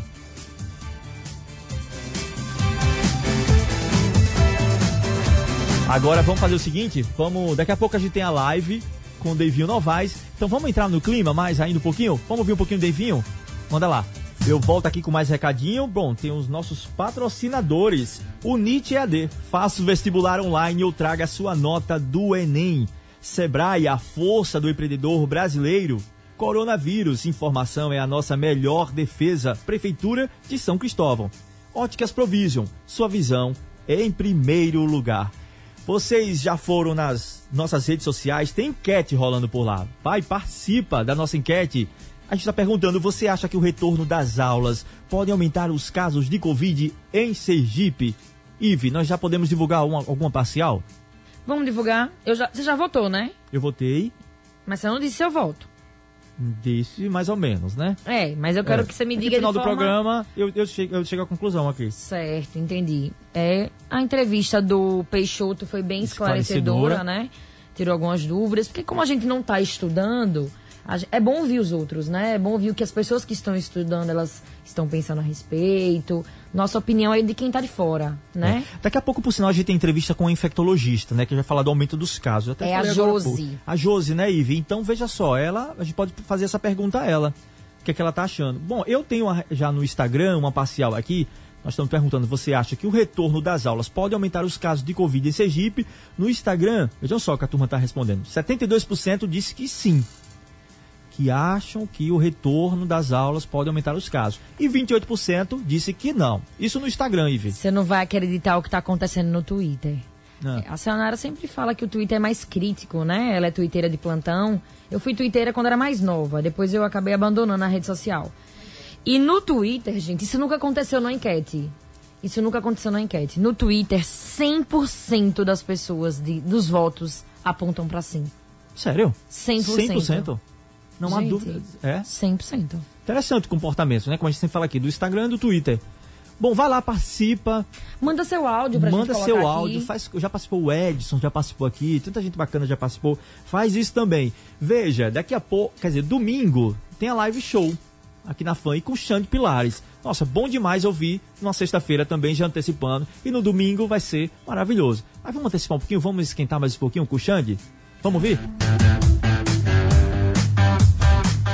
Xande de Pilares. Bom ouvir demais numa sexta-feira, hein? Um sambinha, coisa boa. Olha, eu tenho um, um recadinho. Veja só, ficar em casa e usar máscara ao sair são medidas necessárias no enfrentamento ao coronavírus, principalmente em relação aos grupos de risco. Para preservar os nossos idosos, os cuidados devem ser redobrados, mas os mais jovens podem ajudá-los em atividades, como fazer uma compra ou pagar uma conta na rua. Coronavírus Informação é a nossa melhor defesa. Dúvidas pelo WhatsApp 99836201. Olha, como eu falei, chegou o momento a gente vai discutindo aqui muitos assuntos pertinentes relativos à pandemia. Daqui a pouco a gente tem um entrevistado infectologista que vai participar com a gente. Mas ainda dentro desse assunto de, de pandemia, de retomada econômica, nós temos um. Vamos debater agora uma entrevista com o secretário de Turismo da Bahia, o Fausto Franco. É um momento, nosso quadro agora, entrevista. Entrevista. Secretário Fausto, bem-vindo ao programa Ponto Final. O senhor me escuta? Ok, escuto bem. Vocês, como é que vão nossos amigos aí em Aracaju? É isso, bem, graças a Deus. Apesar da pandemia, né, secretário? Mas vamos dar a volta por cima, né? É isso, tem que ser. Secretário, com obrigado certeza, pela com sua certeza, com certeza. Obrigado pela sua presença aqui no programa Ponto Final. A gente viu, secretário, é, doutor Fausto, a gente viu que o senhor deu uma clara- declaração recente de que pretende investir para atrair turistas sergipanos. É, o que, que isso significa? Explique pra gente. É porque a gente tem diagnosticado que nesse, nessa retomada aí do turismo, as pessoas estão querendo fazer o que eu tenho chamado de turismo regional, ou seja, viajar para lugares próximos às suas casas, né? Ou seja, viagens assim de, de preferência de 300 a 400 quilômetros das suas casas. E no caso Aracaju, Sergipe se enquadra justamente nesse perfil. Nós já temos uma relação muito forte com o Sergipe, né? um estado de fato irmão nosso, e faz todo sentido a gente eh, divulgar os nossos destinos, incentivar viagens para lugares próximos, porque as viagens aéreas eh, ainda vão demorar a voltar ao seu ritmo. Por, primeiro que o Brasil está numa situação ainda complicada com o vírus, restrições ainda de, de viagens aéreas, poucos voos, passagens ainda num valor caro, dólar no, no valor elevado. Então isso tudo faz com que as viagens internacionais, seja de brasileiros para o exterior ou de, de estrangeiros para cá, ainda seja difícil, né? É um segundo momento. Então, todas as pesquisas que a gente tem feito, todas as, as reuniões com os grandes operadores, mostram que esse turismo regional é que é o foco. Então, a gente tem incentivado aos baianos a conhecerem a Bahia e os estados que nos cercam, né? A Bahia é cercada por oito estados da federação. Então, Esse- Sergipe é um estado que a gente vai focar muito nessa retomada, evidentemente com muita cautela, respeitando aí o, o distanciamento social, o uso da máscara, o uso do álcool em gel, porque precisamos lembrar que a gente ainda está com o vírus entre nós, e enquanto a gente não tiver a vacina, a gente vai ter que conviver com essa nova normalidade. Secretário, a relação Sergipe-Bahia sempre foi muito estreita, né? Sempre foi muito boa. O senhor bem pontuou aí. O secretário, uma das atividades que mais sofreu com a pandemia foi justamente o, o, o turismo, né? É, vocês já mencionaram o estrago que isso causou aí no estado da Bahia? Na verdade, esse estrago ele continua existindo, né? Principalmente no caso da Bahia, que é acostumado a fazer grandes eventos, né? O Réveillon, por exemplo, é, as pessoas adoram passar o Réveillon aqui na Bahia. Quando eu digo Bahia, eu estou falando de Jandaíra, aí, Mãe Seco, inclusive é um lugar que os, os sergipanos adoram ir, até Mucuri, que é o ponto mais extremo ao sul do estado. É, grandes festas privadas acontecem, festas públicas, e o próprio carnaval. E é na modelagem que a gente conhece, não vai existir esse ano na, aquelas aglomerações. Então a gente ainda não consegue contabilizar esse prejuízo. Ao mesmo tempo, as pessoas necessitam e querem é, fazer turismo. Para vocês terem uma ideia, a linha verde, né, que é a estrada que liga né, Salvador Aracaju, teve nesse é, feriado de 12 de outubro o seu maior fluxo no pedágio. Para vocês terem uma ideia da quantidade de pessoas que passaram pela, pela Estrada do Coco, pela linha verde no, nesse feriado, por conta de todos esses motivos que eu enloquei. É, casas de veraneio, por exemplo, na Praia do Forte e em Trancoso, no litoral sul do estado, ali na região de Porto Seguro, já não existem para alugar no final do ano, que é um movimento muito intenso, fora os hotéis, que também já estão com a sua lotação praticamente esgotada. Mas as pessoas procurando viajar em família, viajar de carro, é, fazendo outros tipos de, de, de situação, mas que, é, que você às vezes não consegue mensurar porque tem essa informalidade das pessoas fazerem isso de forma direta, muitas vezes, ou, ou usando sites né, que a gente não tem esse controle. Então, essa mensuração ainda não, a gente não consegue ter. É um prejuízo grande, é fato, mas ao mesmo tempo a necessidade a vontade de sair de casa e de viajar, ela também é muito grande. É verdade. O processo, secretário, de retomada da economia, o senhor estava falando aí, eu estava refletindo, ele é processo lento. Mas o senhor acredita, a partir da fala que o senhor falou, é isso que eu tiro essa conclusão, que o setor do turismo, ele consegue acelerar isso e ir puxando outros setores? Eu digo o processo de retomada é lento né, de forma geral. Mas aí, pontual, especificamente, o turismo pode sair levando outros, outros setores a, de uma forma mais acelerada? A gente está mudando um pouco a forma de fazer turismo, né? O chamado turismo de negócios, que é aquele viajante que faz aquele chamado bate-volta, que sai de Aracaju para uma reunião em Salvador, ou em São Paulo, Brasília, que seja, que vai e volta no mesmo dia, tende a diminuir muito, né? Por conta das videoconferências. Isso não só no público, quanto no privado. Todas as empresas que a gente tem conversado estão revendo seus custos de escritório, seus custos de viagem. Então, é esse viajante que pagava normalmente muito caro pelaquela passagem de última hora, vai deixar de viajar com essa frequência, o que vai fazer com que no mundo inteiro a quantidade de voos diminua. Consequentemente, as, as passagens tendem a, a ficar num preço mais caro. Mas, ao mesmo tempo, vão surgir muitas oportunidades das viagens de lazer, das viagens de experiência. Então, vão surgir outras oportunidades está havendo uma reaquadação do turismo como um todo, diminuindo as viagens de negócio, mas aumentando as viagens de lazer, porque está se provando que dependendo do estilo de trabalho das pessoas, você pode trabalhar de qualquer lugar. Você pode trabalhar da praia, do campo, é, de casa, é, enfim, desde que você tenha uma boa internet, você consegue desenvolver o seu trabalho. A qualidade de vida tende a melhorar muito em vários setores. Então a gente tem que saber é, aproveitar essas oportunidades para fazer isso bons, bons negócios, no caso, e, ampliar a capacidade do turismo, né? E no caso aqui da Bahia, a gente tem muitas oportunidades, já que é um estado muito grande, né? Nós temos 13 zonas turísticas, são 133 municípios de viés turísticos, cada um com suas características, que eu acho que elas não se competem, elas se somam, e a gente é muito privilegiado, porque a gente tem contemplação, a gente tem sol e praia, a gente tem gastronomia, a gente tem arte, a gente tem cultura, a gente tem um povo muito especial, um povo muito diferente, que a gente botando um pouquinho de dentro nessa moqueca faz com que não só vocês, sergipano, mas todos brasileiros e muita gente do exterior goste de vir frequentar o nosso estado. É, esse é um novo momento que estamos vivendo, né, secretário? O senhor integra o Fórum dos Secretários e Dirigentes Estaduais do Turismo, né? As pautas que estão sendo discutidas, é, estão prevendo para e que vocês estão discutindo para prever e amenizar os impactos, prever não, perdão, para amenizar os impactos, os impactos. Quais as pautas estão sendo discutidas nesse sentido? A gente dialoga muito, né? A gente tem um fórum nacional e a gente tem o, o fórum do Nordeste, né? E o, a nossa grande aflição é essa retomada da economia, porque ninguém esperava que o vírus chegasse, né, nem no Brasil nem no mundo, foram todos nós pegos de surpresa. E infelizmente muitas empresas tiveram que fechar. Nós tínhamos no Brasil muita informalidade, não só no turismo, mas na economia como um todo. Vejam vocês que o governo federal enxergou 40 milhões de brasileiros que não estavam em lista nenhuma, e evidentemente que a gente tinha essa informalidade também no turismo.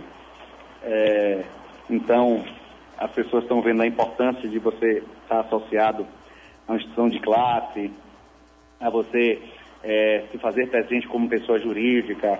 Então, esse exercício a gente tem feito muito e conseguir recursos nas instituições é, oficiais se torna mais fácil, né? Desburocratizar. A grande queixa do empresariado é que o dinheiro dificilmente chega na ponta, né? Porque a burocracia é muito grande. Então eu mesmo já fui a Brasília três vezes nessa pandemia atrás de recursos para desenvolver o empresariado, porque se você não oxigena o empresariado, você não consegue ajudar os seus funcionários. E a gente teve, evidentemente, não só na Bahia, mas em Sergipe também, no Brasil todo, vários fechamentos de pequenas empresas e grandes também em função da pandemia. Então a gente está procurando, de alguma forma, ajudar essas empresas a terem esse oxigênio para continuarem sobrevivendo, para poder gerar emprego e renda, já que o turismo é muito importante na nossa economia como um todo. Secretário, esse é o momento de somação de esforços, né? Como o senhor bem disse agora. Então eu desejo sucesso nas ações. É, conte com a gente aqui do programa Ponto Final, aqui na FAM. E aqui, secretário, assim, ó, o entrevistado, ao final do programa, é, tem direito a pedir uma música. Que legal. Senhor, que música o senhor quer ouvir para deixar aqui para os ouvintes aqui sergipanos, aqui da FAM FM? Você sabe que isso aí é uma pergunta difícil, né? Não, não vou ficar em cima do muro, uhum. mas a Bahia é, ela é tão bem cantada por tantas personalidades, Verdade. né? E eu acho que os artistas baianos são grandes porta-vozes, né? E são grandes embaixadores é, da, da nossa terra, né? Mas eu não poderia deixar de, de falar de, de Dorival Caymmi, né? Bacana. É, você já foi à Bahia, nega? Não? Então vá. É isso aí. Muito obrigado, secretário. Um grande abraço. Obrigado pela participação, viu, secretário? Obrigado, um bom final de semana a um todos. Abraço. A Bahia está de braços abertos, mas com muita cautela para receber todos vocês com segurança. Lembrando sempre de usar máscara, álcool em gel e respeitar o distanciamento social. Perfeito. Um abraço. Obrigado. Você está ouvindo Ponto Final. Apresentação Sayonara Ija e Eduardo Andrade. 6 horas e 7 minutos, estamos de volta com o programa Ponto Final. Você já foi na nossa enquete, já foi nas redes sociais e foi lá e voltou na enquete, é isso que eu quis dizer. A gente está perguntando, você acredita que o retorno das aulas pode aumentar casos de Covid-19? Eu tenho o resultado final, aqui é o resultado no Instagram, 74% disse que sim. E 26% disse que não. E você tem mais resultado pra gente aqui? O Twitter continua crítico, tá? O Twitter é 100% sim. 100% dos votos apontam para que sim. As pessoas acreditam que o retorno das aulas pode aumentar. Com o retorno das aulas, os casos de Covid podem aumentar. É isso aí. Bom, obrigado por você, que você participou aqui do programa.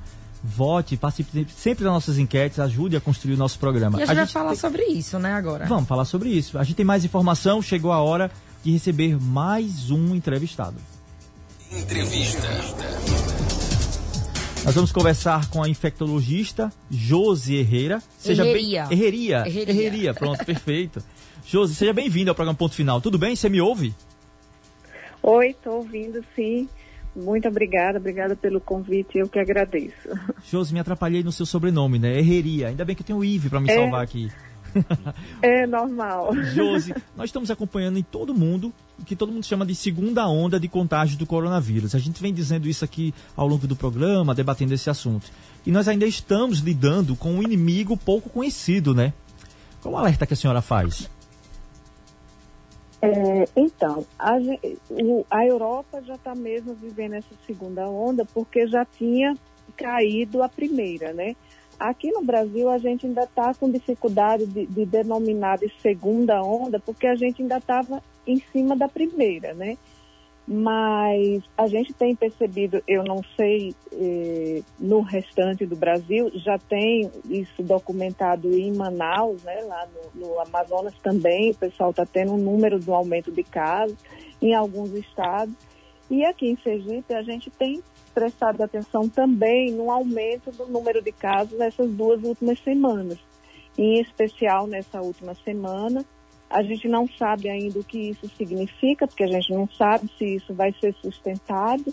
É, precisa é, ser sustentado pelo menos 14 dias tendo aumento e a gente e esse aumento se manter, manter e aí a gente ainda não consegue definir se isso está sendo sustentado, mas a gente já tem percebido mesmo um aumento que não está refletido ainda no número de óbitos. A gente mantém a mesma, a mesma média de óbitos diários, é, mas o número de casos vem aumentando. Não é nada assim desesperador, mas a gente já está em alerta porque é, o, o, pouco, assim, a gente vinha com muito poucos casos e agora a gente já está aumentando, a gente consegue perceber isso mais nos hospitais particulares, que são hospitais que, tipo, que não trabalham já na sua capacidade máxima, então qualquer aumento a gente consegue perceber mais rápido do que no público, porque já aumenta, já, já trabalha numa, numa superlotação normal, né, digamos assim. É, Josi, é, nós estamos, você bem pontuou aí, nós estamos no período eleitoral, né? Mais pessoas na rua é. devido às liberações, ao comércio, né? Ter voltado ao funcionamento. Como é que a senhora enxerga Isso. esse momento que estamos vivendo? De, eu queria saber assim, foi precoce voltarmos a, vamos assim, norma, como é que a gente pode dizer, Ive? Normalidade? Esse, em aspas, né? Uma aspas, normalidade. É. Ainda, devemos, ainda você acha que devemos ficar em alerta? Olha, eu não acho que foi precoce. É, as pessoas chegaram no seu limite também. Nós, nós já estávamos desde março, né, reclusos, muitas pessoas sem trabalhar, é, algumas pessoas adoecendo mentalmente, com pessoas com outras doenças que precisavam ser, ser atendidos e também não, não se estava, porque tinha-se um fechamento de, de consultas, tudo isso que se reflete assim, comércio, também tinha isso nas clínicas, na, nas consultas de, de, doenças que não fossem Covid. Então, assim, ninguém aguentava mais, inclusive economicamente. Eu não acho, não vou entrar nessa seara de economia, porque não é minha área, mas assim, não acho que foi precoce. O que, o que não está correto é as pessoas entenderem que porque o comércio está aberto, porque os restaurantes estão abertos, o comportamento delas tem que ser o que era antes de março. E não é. A gente vai ter que se habituar, pelo menos por um bom tempo, porque a gente não sabe quando é que a vacina vai sair, se a vacina vai realmente ser eficaz, né? Vai ser. Também tem isso. A gente está falando muito da vacina, vacina, mas a vacina a gente não sabe ainda a eficácia da vacina. Então é um longo tempo aí que nós todos vamos precisar realmente retomar nossas vidas, né, nossos trabalhos, nosso comércio, todo o resto, mas de uma forma diferente que parece que as pessoas não entenderam, né? As pessoas estão achando que já pode cumprimentar com beijinho, já pode cumprimentar, já pode sair sem máscara, já, já inventa máscara que não é totalmente fechada. E isso não deve mudar. Esses princípios, o fato do comércio abrir, do restaurante abrir, de se estar tá tendo campanha política, não quer dizer das escolas, uma parte já está podendo voltar, é, que, as, que tudo está normal. É o novo normal. A gente vai ter que continuar com máscara, higienizando as mãos, higiene da tosse, distanciamento social. Quando eu falo de distanciamento, não é isolamento em domicílio, é distanciamento, é, é um metro e meio. E eu não devo cumprimentar ninguém com beijo, com abraço. Festas particulares, as pessoas estão se a gente vê porque as pessoas se reúnem e postam nas redes sociais, se reúnem na casa de amigos, fazem festa. E aí você vê a foto, está todo mundo sem máscara, muita gente se garantindo, ah, porque eu já tive, que é outro ponto que a ciência ainda não explicou. A gente está vendo casos aí já publicados cientificamente é, de pessoas tendo novamente a infecção pelo Covid, pessoas que já tiveram. Então, assim, eu particularmente eu não acho que foi precoce a abertura, eu acho que chegou num ponto que precisa voltar realmente, mas o comportamento das pessoas é que tem que ser revisto. É, né? gente- não, não confundir a abertura, das, não confundir é, acabar o isolamento domiciliar com, Com acabar a pandemia. todo o resto. Verdade. Com, a pandemia ter acabado. A pandemia não acabou. Josi, né? eu- e eu volto A- a- o- Desculpa. Não, perdão, conclua. Continua sem tratamento e sem vacina. Então, continua tudo igual. Quem tinha risco de ter uma doença grave, continua com risco. O que mudou é que muita gente já, fo- já teve, e isso também não é mais garantia de que não possa ter de novo, a gente já está vendo isso agora. Mas a vida precisa continuar, eu, eu também concordo, só que assim, eu não preciso me aglomerar, eu não posso tirar minha máscara. Esses cuidados têm que ser mantidos. Pois é, eu, eu volto a um questionamento que a gente falou agora, uma frase que a gente falou agora há pouco, estamos lidando com um inimigo pouco conhecido ainda, né? Tanto nos sintomas Exato. também. Cada um diz, eu acho que eu tive porque eu senti uma, uma dor, senti um, um cansaço, né? Um inimigo, e como a senhora bem disse, ainda casos de reinfecção também já registrados, né? Exatamente. É claro que, que o que a gente acredita é que não vai ser assim, todo mundo que já teve vai ter de novo. O que se está percebendo é que vai ser uma minoria, mas é uma minoria do universo de muita gente que teve, juntando com aqueles que não tiveram, né? E que está todo mundo no mesmo bolo aí, propenso a ter uma infecção, e quem tinha chance de ter um caso grave, de ser grave. Não, não acabou. E, e até tinha um problema, porque enquanto o mundo todo está só apostando na vacina estudando a vacina, parece que se diminuíram também os estudos sobre o tratamento. Então a gente continua com a doença sem tratamento eficaz, né? Então, nada comprovadamente que melhore. Então, a gente tem que tomar cuidado com isso. Pois é, doutora Josi, como a senhora disse, ainda não temos uma vacina. Até lá, a senhora acredita que ainda podemos ver alguns picos da doença? Olha, eu, eu acredito, acredito, inclusive esse, esse aumento que, que, que já a gente está observando né, essa semana, assim, a gente já começou a perceber mais no serviço particular, porque a gente estava com bem pouco caso, continua pouco, mas já é tipo o dobro do que a gente estava há duas semanas atrás. Então, a gente já está preocupado, porque a gente pode entrar de novo ne- nessa, nesses segundos picos, segunda onda, vamos dizer assim, mesmo a gente ainda nem tendo finalizado a primeira. E tem um agravante que as pessoas não estão prestando atenção. Muitos dos leitos que foram criados para o Covid já foram desfeitos, né? Hospital de campanha fechado, porque estava na época de fechar, porque não tinha paciente. Mas se a gente começar a voltar a ter paciente, e aí? Como é que nós vamos fazer? Vamos montar tudo isso de novo, correndo a toque de caixa, assim, com pressa? E, e mais, nós profissionais de saúde, eu falo por mim, eu estou cansada ainda, eu ainda não descansei. Então a gente está muito preocupado com essas novas, novos picos, novas ondas, mesmo que sejam menores do que houve em junho e julho, mas se for um número expressivo, talvez a gente não esteja mais preparado como a gente estava em julho, com hospital de campanha, com leitos a mais, mesmo no serviço privado, leitos a mais dedicados à Covid. Esses leitos foram desfeitos porque precisava rodar, né? Precisava caminhar cirurgias eletivas, cirurgias de, de pacientes com câncer que estavam sem fazer.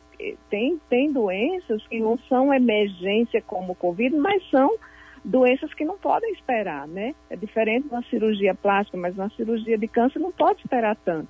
Então, muitos desses leitos específicos para Covid já foram desfeitos ou já se redirecionaram para as outras doenças. E aí, se a gente tiver uma, um segundo pico, mesmo que menor, a gente vai ter que se preparar de novo, correndo, sem muito tempo. Isso preocupa bastante. Demais, e eu né? acho que a gente está propenso, sim, a ter, como os europeus estão tendo, por que, que a gente não poderia ter, né? É, doutora, a senhora, a gente falando aí de picos agora, você acre- a gente, nós estamos com enquete nas nossas redes sociais aqui da FAM Uhum. FM. Aí eu vou perguntar à senhora também. Né? A senhora, a gente está perguntando, você acredita que o retorno das aulas pode aumentar os casos de Covid-19? O que, que a senhora acha? Olha, eu poder sempre pode, né? Porque é sempre mais uma exposição. Agora, eu, eu, eu, eu não acho que vai ser um retorno das aulas apenas. E acho até, assim, minha opinião pessoal, acho até que foi muito bom as escolas não terem aberto antes, junto com o comércio, com restaurantes, porque a gente já viu que aumentou sem a escola. Tipo, essa semana, essas duas semanas aumentou. Então, se a escola tivesse começado lá, a culpa ia ser das escolas. E, e, assim, os trabalhos mostram, tem muito trabalho mostrando que nos países em que estavam em queda, que a curva mesmo estava em queda mesmo, que estava controlado, quando as escolas abriram, claro, dentro do novo normal, não, não vai voltar todo mundo para a sala de aula como era antes, vai ter distanciamento, vai ter uso de máscara, vai ter higiene das mãos, metade dos alunos em casa ou, ou, ou mais, enfim.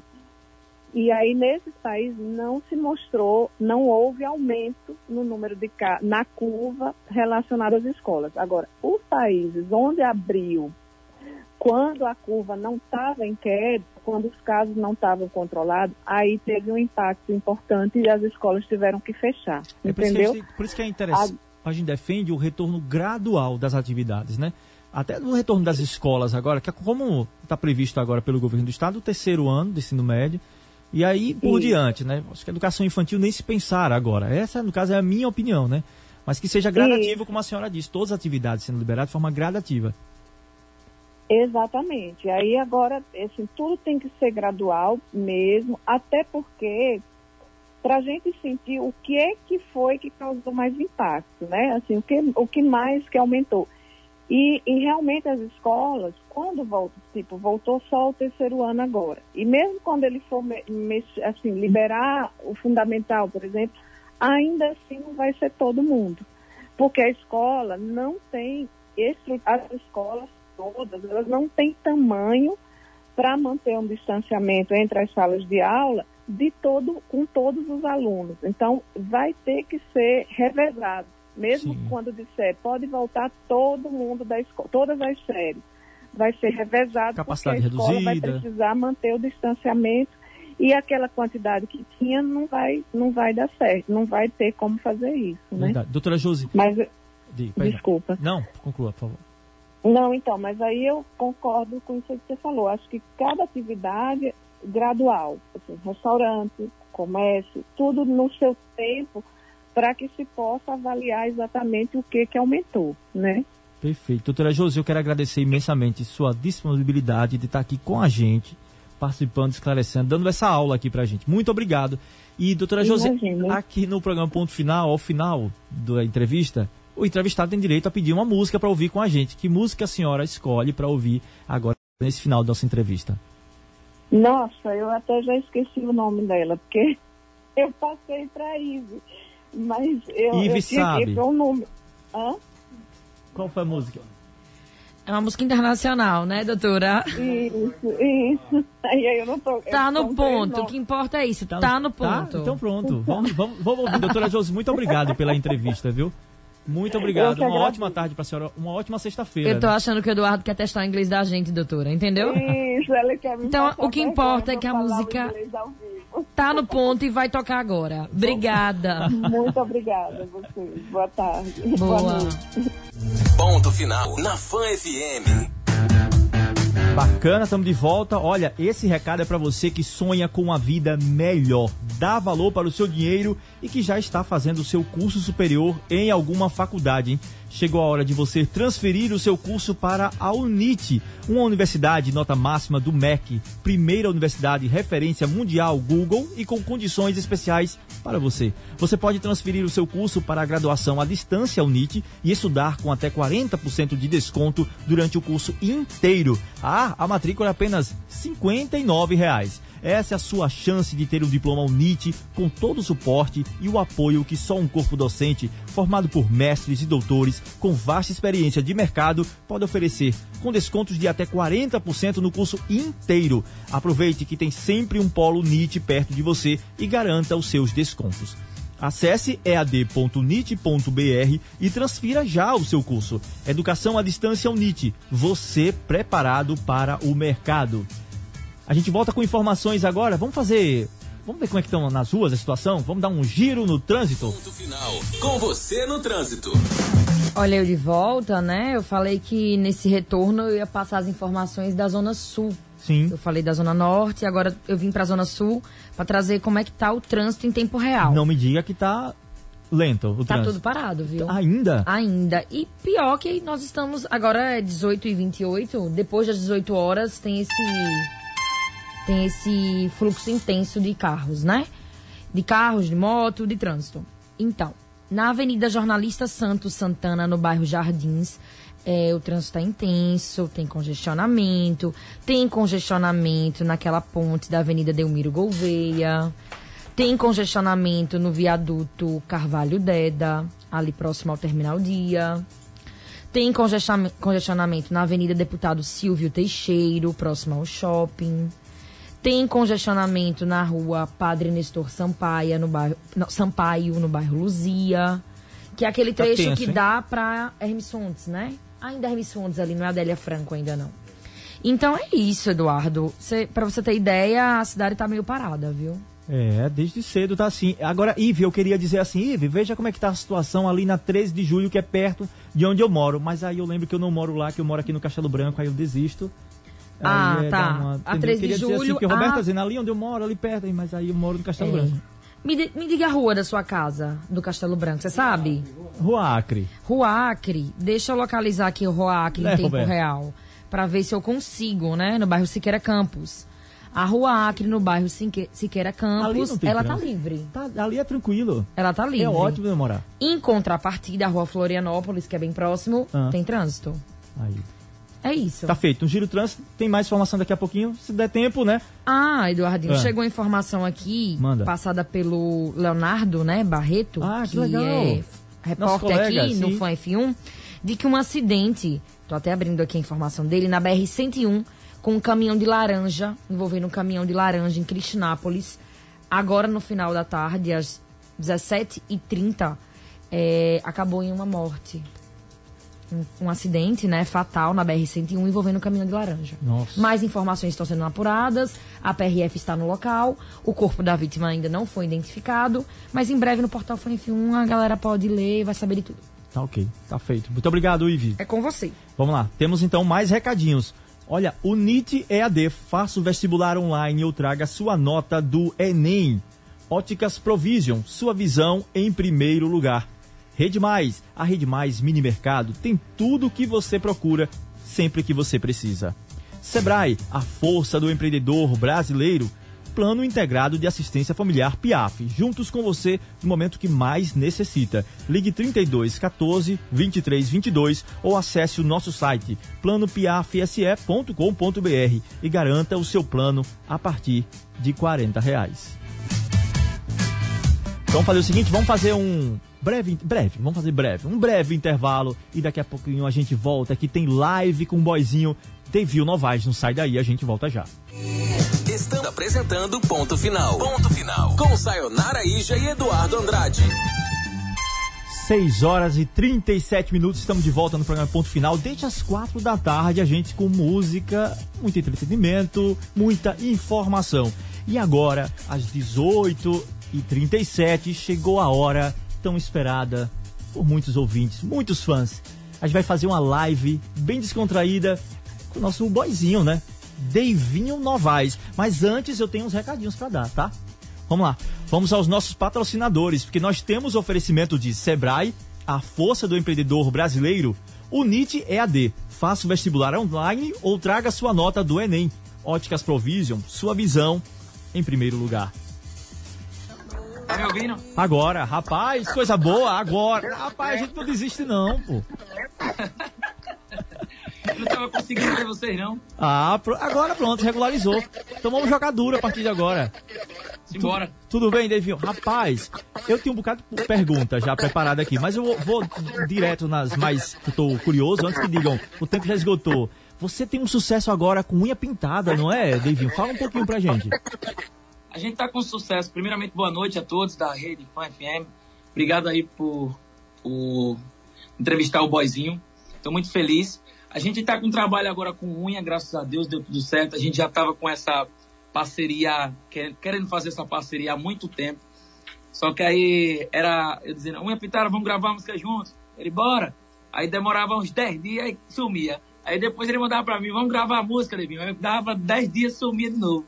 Aí graças a Deus que Deus resolveu se bater de frente, aí deu certo. Pois é, agora, viu, é, Cunha Pintada é apenas um dos, das parcerias que você fez, né? Aí eu tenho um listado aqui, eu disse, não, vamos listar Marília Mendonça, Fernando Sorocaba, Lamba Saia, João Neto Frederico, Gil Mendes. Com quem ainda você sonha gravar, rapaz? Rapaz, eu, eu realizei meu sonho já, foi de gravar com Unha Pintada, que é o meu ídolo, né? Que eu me inspirei muito no trabalho dele e nas músicas dele também. Não é à toa que meu CD, meu primeiro CD a gente gravou com com 10 músicas de unha pintada no CD e algumas de minha avó e, e nossa também, minha, né? E esse CD estourou no São Pedro de Capela e graças a Deus está o maior sucesso em todo o Brasil.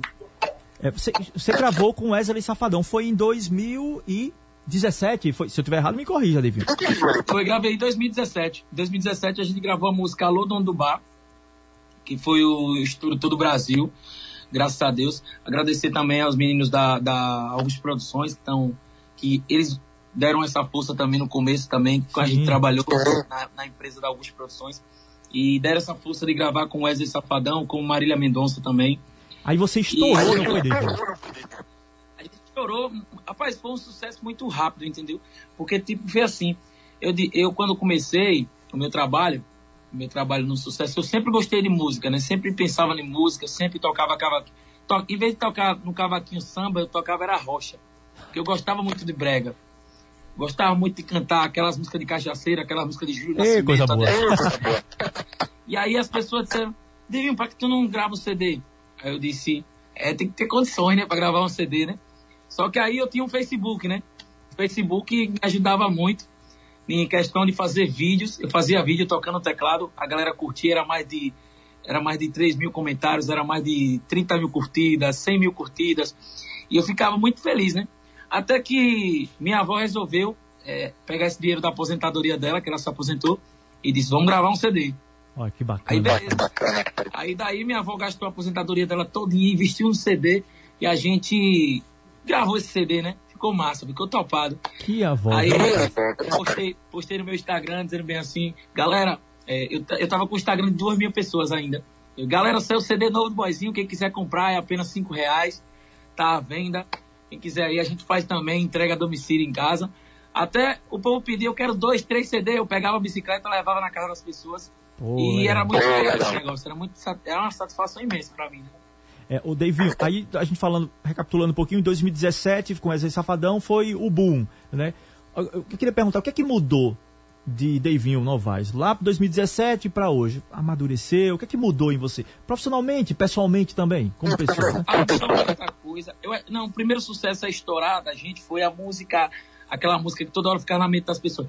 Toda vez que você me disser oi. Essa daí foi a que estourou também. Toda hora o povo, poxa, é oi pra lá, oi pra cá, oi pra lá, oi pra cá. A gente vai pegar até uma, a gente até pegar uma parceria de, de TV a cabo Cauê, né, por causa dessa música. Mas aí depois eu era safadão, mas mudou muita coisa na minha vida, entendeu? Porque foi é, do nada, eu disse assim, caramba, velho, só vou estourar em Sergipe. Mas tem pessoas que falavam bem assim, ah, não dou dois meses, não dou três meses para esse menino acabar já a carreira. Só que Deus é tão maravilhoso que acabou me, me propondo muitas coisas boas, né? E eu valorizando sempre e agarrando essas oportunidades. Que até hoje, graças a Deus, a gente tá seguindo em frente sempre. Tem que ser assim. Deus, Deus no comando, sempre. Davinho, vamos recapitular um pouco do sucesso, do seu sucesso, assim, fazer uma retrospectiva. Vamos lá para 2017, então ouvir um pouquinho, só um refrãozinho, um trechinho para quem está curtindo a gente pela rádio, pela fã e agora também pela live, né? Ah, da música que estourou do sucesso que a gente, que a gente gostava muito. Manda lá. Era essa daqui. Se é pra chorar, eu choro, mas choro sozinho embaixo do chuveiro. Ninguém viu e nem vai ver meu desespero. Saiba que esse gosto eu nunca vou te dar. Se é pra chorar, eu choro. Quem me vê na rua diz que eu sou de aço. Ninguém sonha a metade do que passa. É questão de tempo, eu sei que vai passar. Se é pra chorar, eu choro. Ei, coisa boa. Ô, Vinho, fala um pouquinho também agora, de, a gente falando, fazendo a retrospectiva, eu já vou agora para essa que a gente falou no início de Unha Pintada. O nome da música é Sócio? O nome da música é Sócio. Essa música é muito maravilhosa. Eu, eu gostei dela demais. Antigamente, para você ver, a gente gravou a música, mas eu nem dava importância nessa música muito, né? Só que aí eu comecei a escutar ela muito, e depois comecei a dizer, pô, essa música é massa, velho? Vou começar. É, é também é, é, é, um sentido, da, o sentido dessa música é tipo como a quem, como quem o cara também não é tem na vida tem algumas pessoas que é interesseira na vida, mas também é, mostra que o homem também não tem interesse, né? Em alguma coisa. Tipo, já vem pelas partes. Quem é você pra me comprar? Não sou negócio. Mas se você quiser me amar, eu sou teu sócio. Pra subir juntos no altar, aí eu topo. Aí eu topo. Aí eu topo. Ei, coisa boa. Devil, muitos projetos agora que vão vir pós-pandemia. Como é que você, como é que tá a sua produção? Você tá quieto em casa? Como é que tá? Ah, eu tô. Eu, eu sou um cara que, tipo, eu, nos começos eu respeitei muito a pandemia, fiquei muito em casa também, né? Mas também eu ia tomar uma geladinha na casa dos amigos aqui também. E. Aliás, eu sou um cara que eu gosto de frequentar vários lugares, né? Se fosse por mim, eu fazia uma turnê em Aracaju só nos bares. Porque eu gosto demais. Tomar uma cervejinha gelada, gosto demais de curtir com meus amigos, gosto de curtir com a família também. E essa pandemia, velho, ela veio de um jeito, rapaz, que eu, até, eu chorei até de raiva, né? É, mexe com a cabeça da gente, né? Foi, porque também já estava preparada a agenda da gente, né, para shows. E a gente, cara, eu tô muito feliz porque o show da gente já tá voltando. É, e a gente já ia fazer uma agenda top, massa em Pernambuco, em Alagoas, aqui em Sergipe, aí aconteceu essa pandemia, né? Mas, Mas é tudo nas mãos, a gente tem que deixar tudo nas mãos de Deus. Né? É verdade. A gente fala de retomada da economia, tudo agora é retomada. A retomada de Davinho, pós-pandemia, você tá, já está pensando em alguma coisa? Fazer um show em tal lugar, ou ter um projeto, uma música, uma coisa diferente? Tem pensado artisticamente em alguma coisa? A gente já tem muito projeto, né? A gente já acabou de fazer uma parceria agora com o Theo Santana, junto com a Lamarão Motos, de Magno lá. E essa parceria foi boa. A gente que a gente começou a fazer, né? O Theo é um, era um cara que eu sempre sonhei de trabalhar juntos, né? A gente sempre já tomou uma geladinha juntos. Eu vou trabalhar com você ainda, eu vou trabalhar. E acabou que a gente fez essa grande parceria, graças a Deus deu tudo certo. A gente está fazendo novos projetos. A gente fez a live agora, A História do Boizinho, que foi uma live maravilhosa, com uma estrutura maravilhosa também, que a galera curtiu muito, gostaram. toquei do TBT do Boizinho até as músicas novas da gente e o povo só me elogiando. Devinho, que live foi essa? Foi maravilhosa. A gente lançou o CD dessa live com 52 faixas, que já está no Spotify, no Deezer, no suamusica.com, no YouTube, em todas as plataformas digitais. Já são mais de, de 2 milhões e 2 milhões e meio de plays no suamusica.com. No Spotify, mais de 188 mil ouvintes. Aí, e graças a Deus, tá tocando. É, graças a Deus. Falando nisso, você, você sempre cita aí na sua trajetória a sua avó, né? É Dona, Dona Lourdes, não é isso?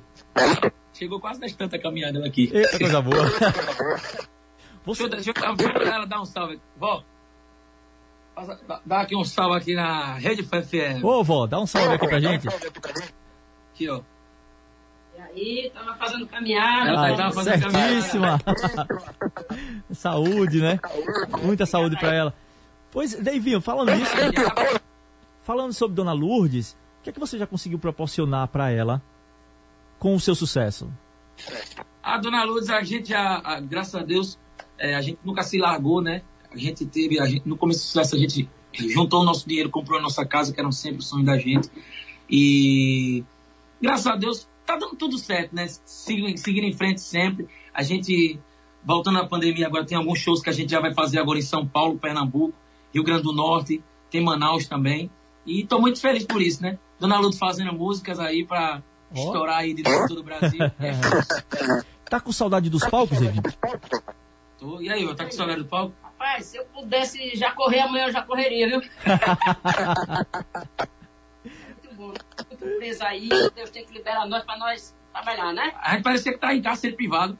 É, é, mas o momento pede isso, né? A gente evitar aglomeração, ficar em casa, se resguardar um pouquinho, né? Álcool em gel, máscara, é, é o momento mesmo. Mas a gente sai dessa. Estamos saindo. Estamos saindo. Ô, Deivinho, eu quero que você cante pra gente só mais um sucesso seu, assim, só pra, né? Que é, gosta de te ouvir, né? Eu vou aproveitar, em vez de cantar assim, eu vou pegar o violão já. Opa! Tá então, coisa boa. o violão. Vou cantar a música agora no violão. E coisa boa. Dona Lourdes, o violão, Dona Lourdes.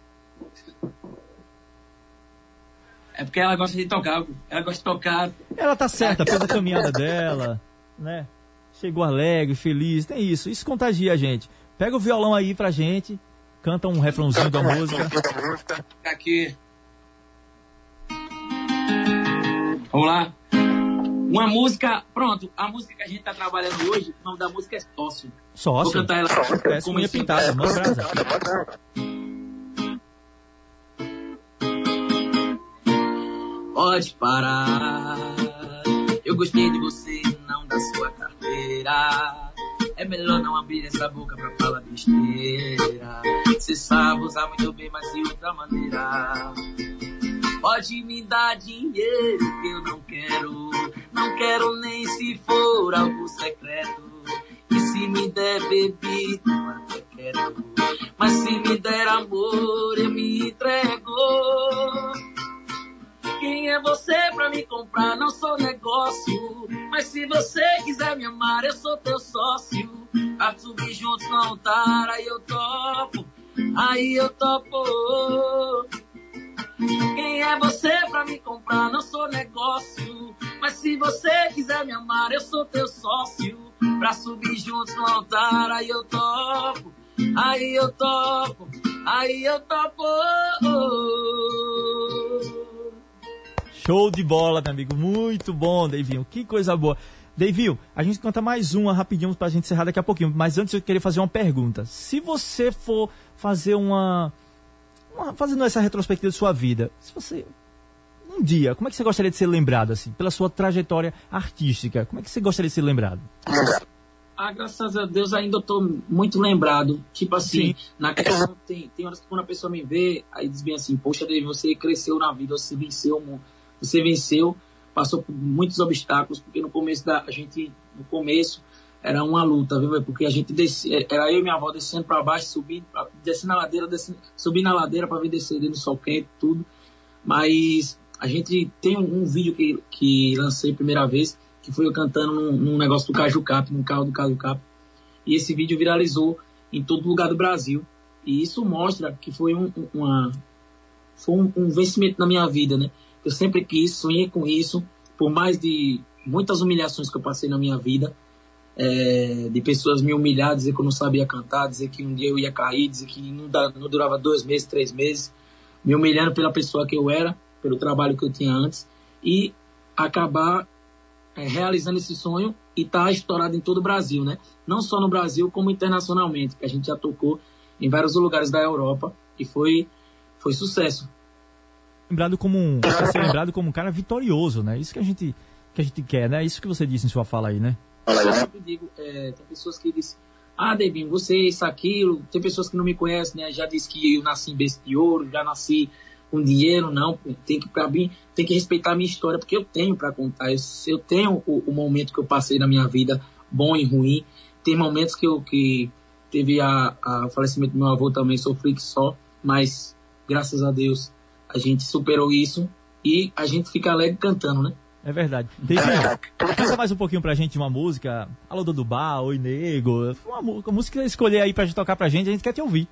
Vamos lá, vamos uma música que. A música também que tá, é nosso trabalho também, que estourou todo o Brasil. Essa daqui, ó. Com uma caneta bique daquelas comuns, um papel amassado usado por alguém. E eu rabisquei esse recado com o meu coração batendo errado. Dói te escrever, mas tá valendo. Faz o que você tá pretendendo. Mas antes de mais nada, leia com atenção. Tudo vai depender da sua interpretação. Quem é você na fila do pão? quem é você na fila do meu coração. Boizinha, baixa a bola e aceita. Eu não te quero mais, é verdade esse bilhete. Bom demais. Beijinho, a gente tá chegando ao final da nossa live aqui, do nosso programa. Rapaz, vamos mandar um abraço aqui pra uma galera que tá aqui, seus fãs, mandando aqui abraço pra você, ó. Nossa, falando aqui oi e tal, mandando beijo. Manda um abraço pra essa galera que tá vendo a gente, assistindo a gente pela live e o pessoal que tá ouvindo também. Eu tô vendo, eu tô, tô vendo aqui a Ah, galera do fã boa, viu?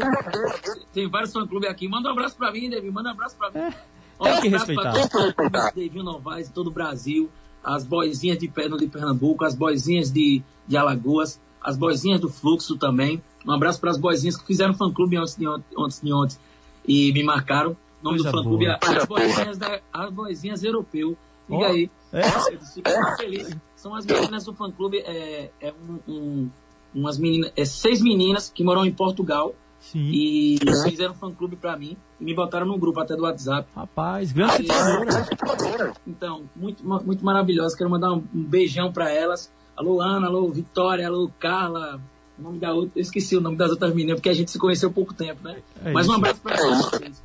Deivinho, eu quero agradecer imensamente sua participação aqui, a sua paciência, porque no início aqui da nossa live, né, o sinal caía, eu tava dizendo, vamos pedir a proteção à Nossa Senhora da Banda Larga aqui para ajudar a gente, mas com paciência você foi paciente com a gente, a gente conseguiu resta restabelecer a conexão aqui e fazer essa live. Foi um prazer te conhecer, quero dizer que a Rede Fã tá sempre de portas abertas para você, e eu quero deixar um compromisso aqui, aí eu quero ver sua resposta, né, se você aceitar, claro, que a gente já, já afirma isso aqui, já deixa gravado, sabe o que é?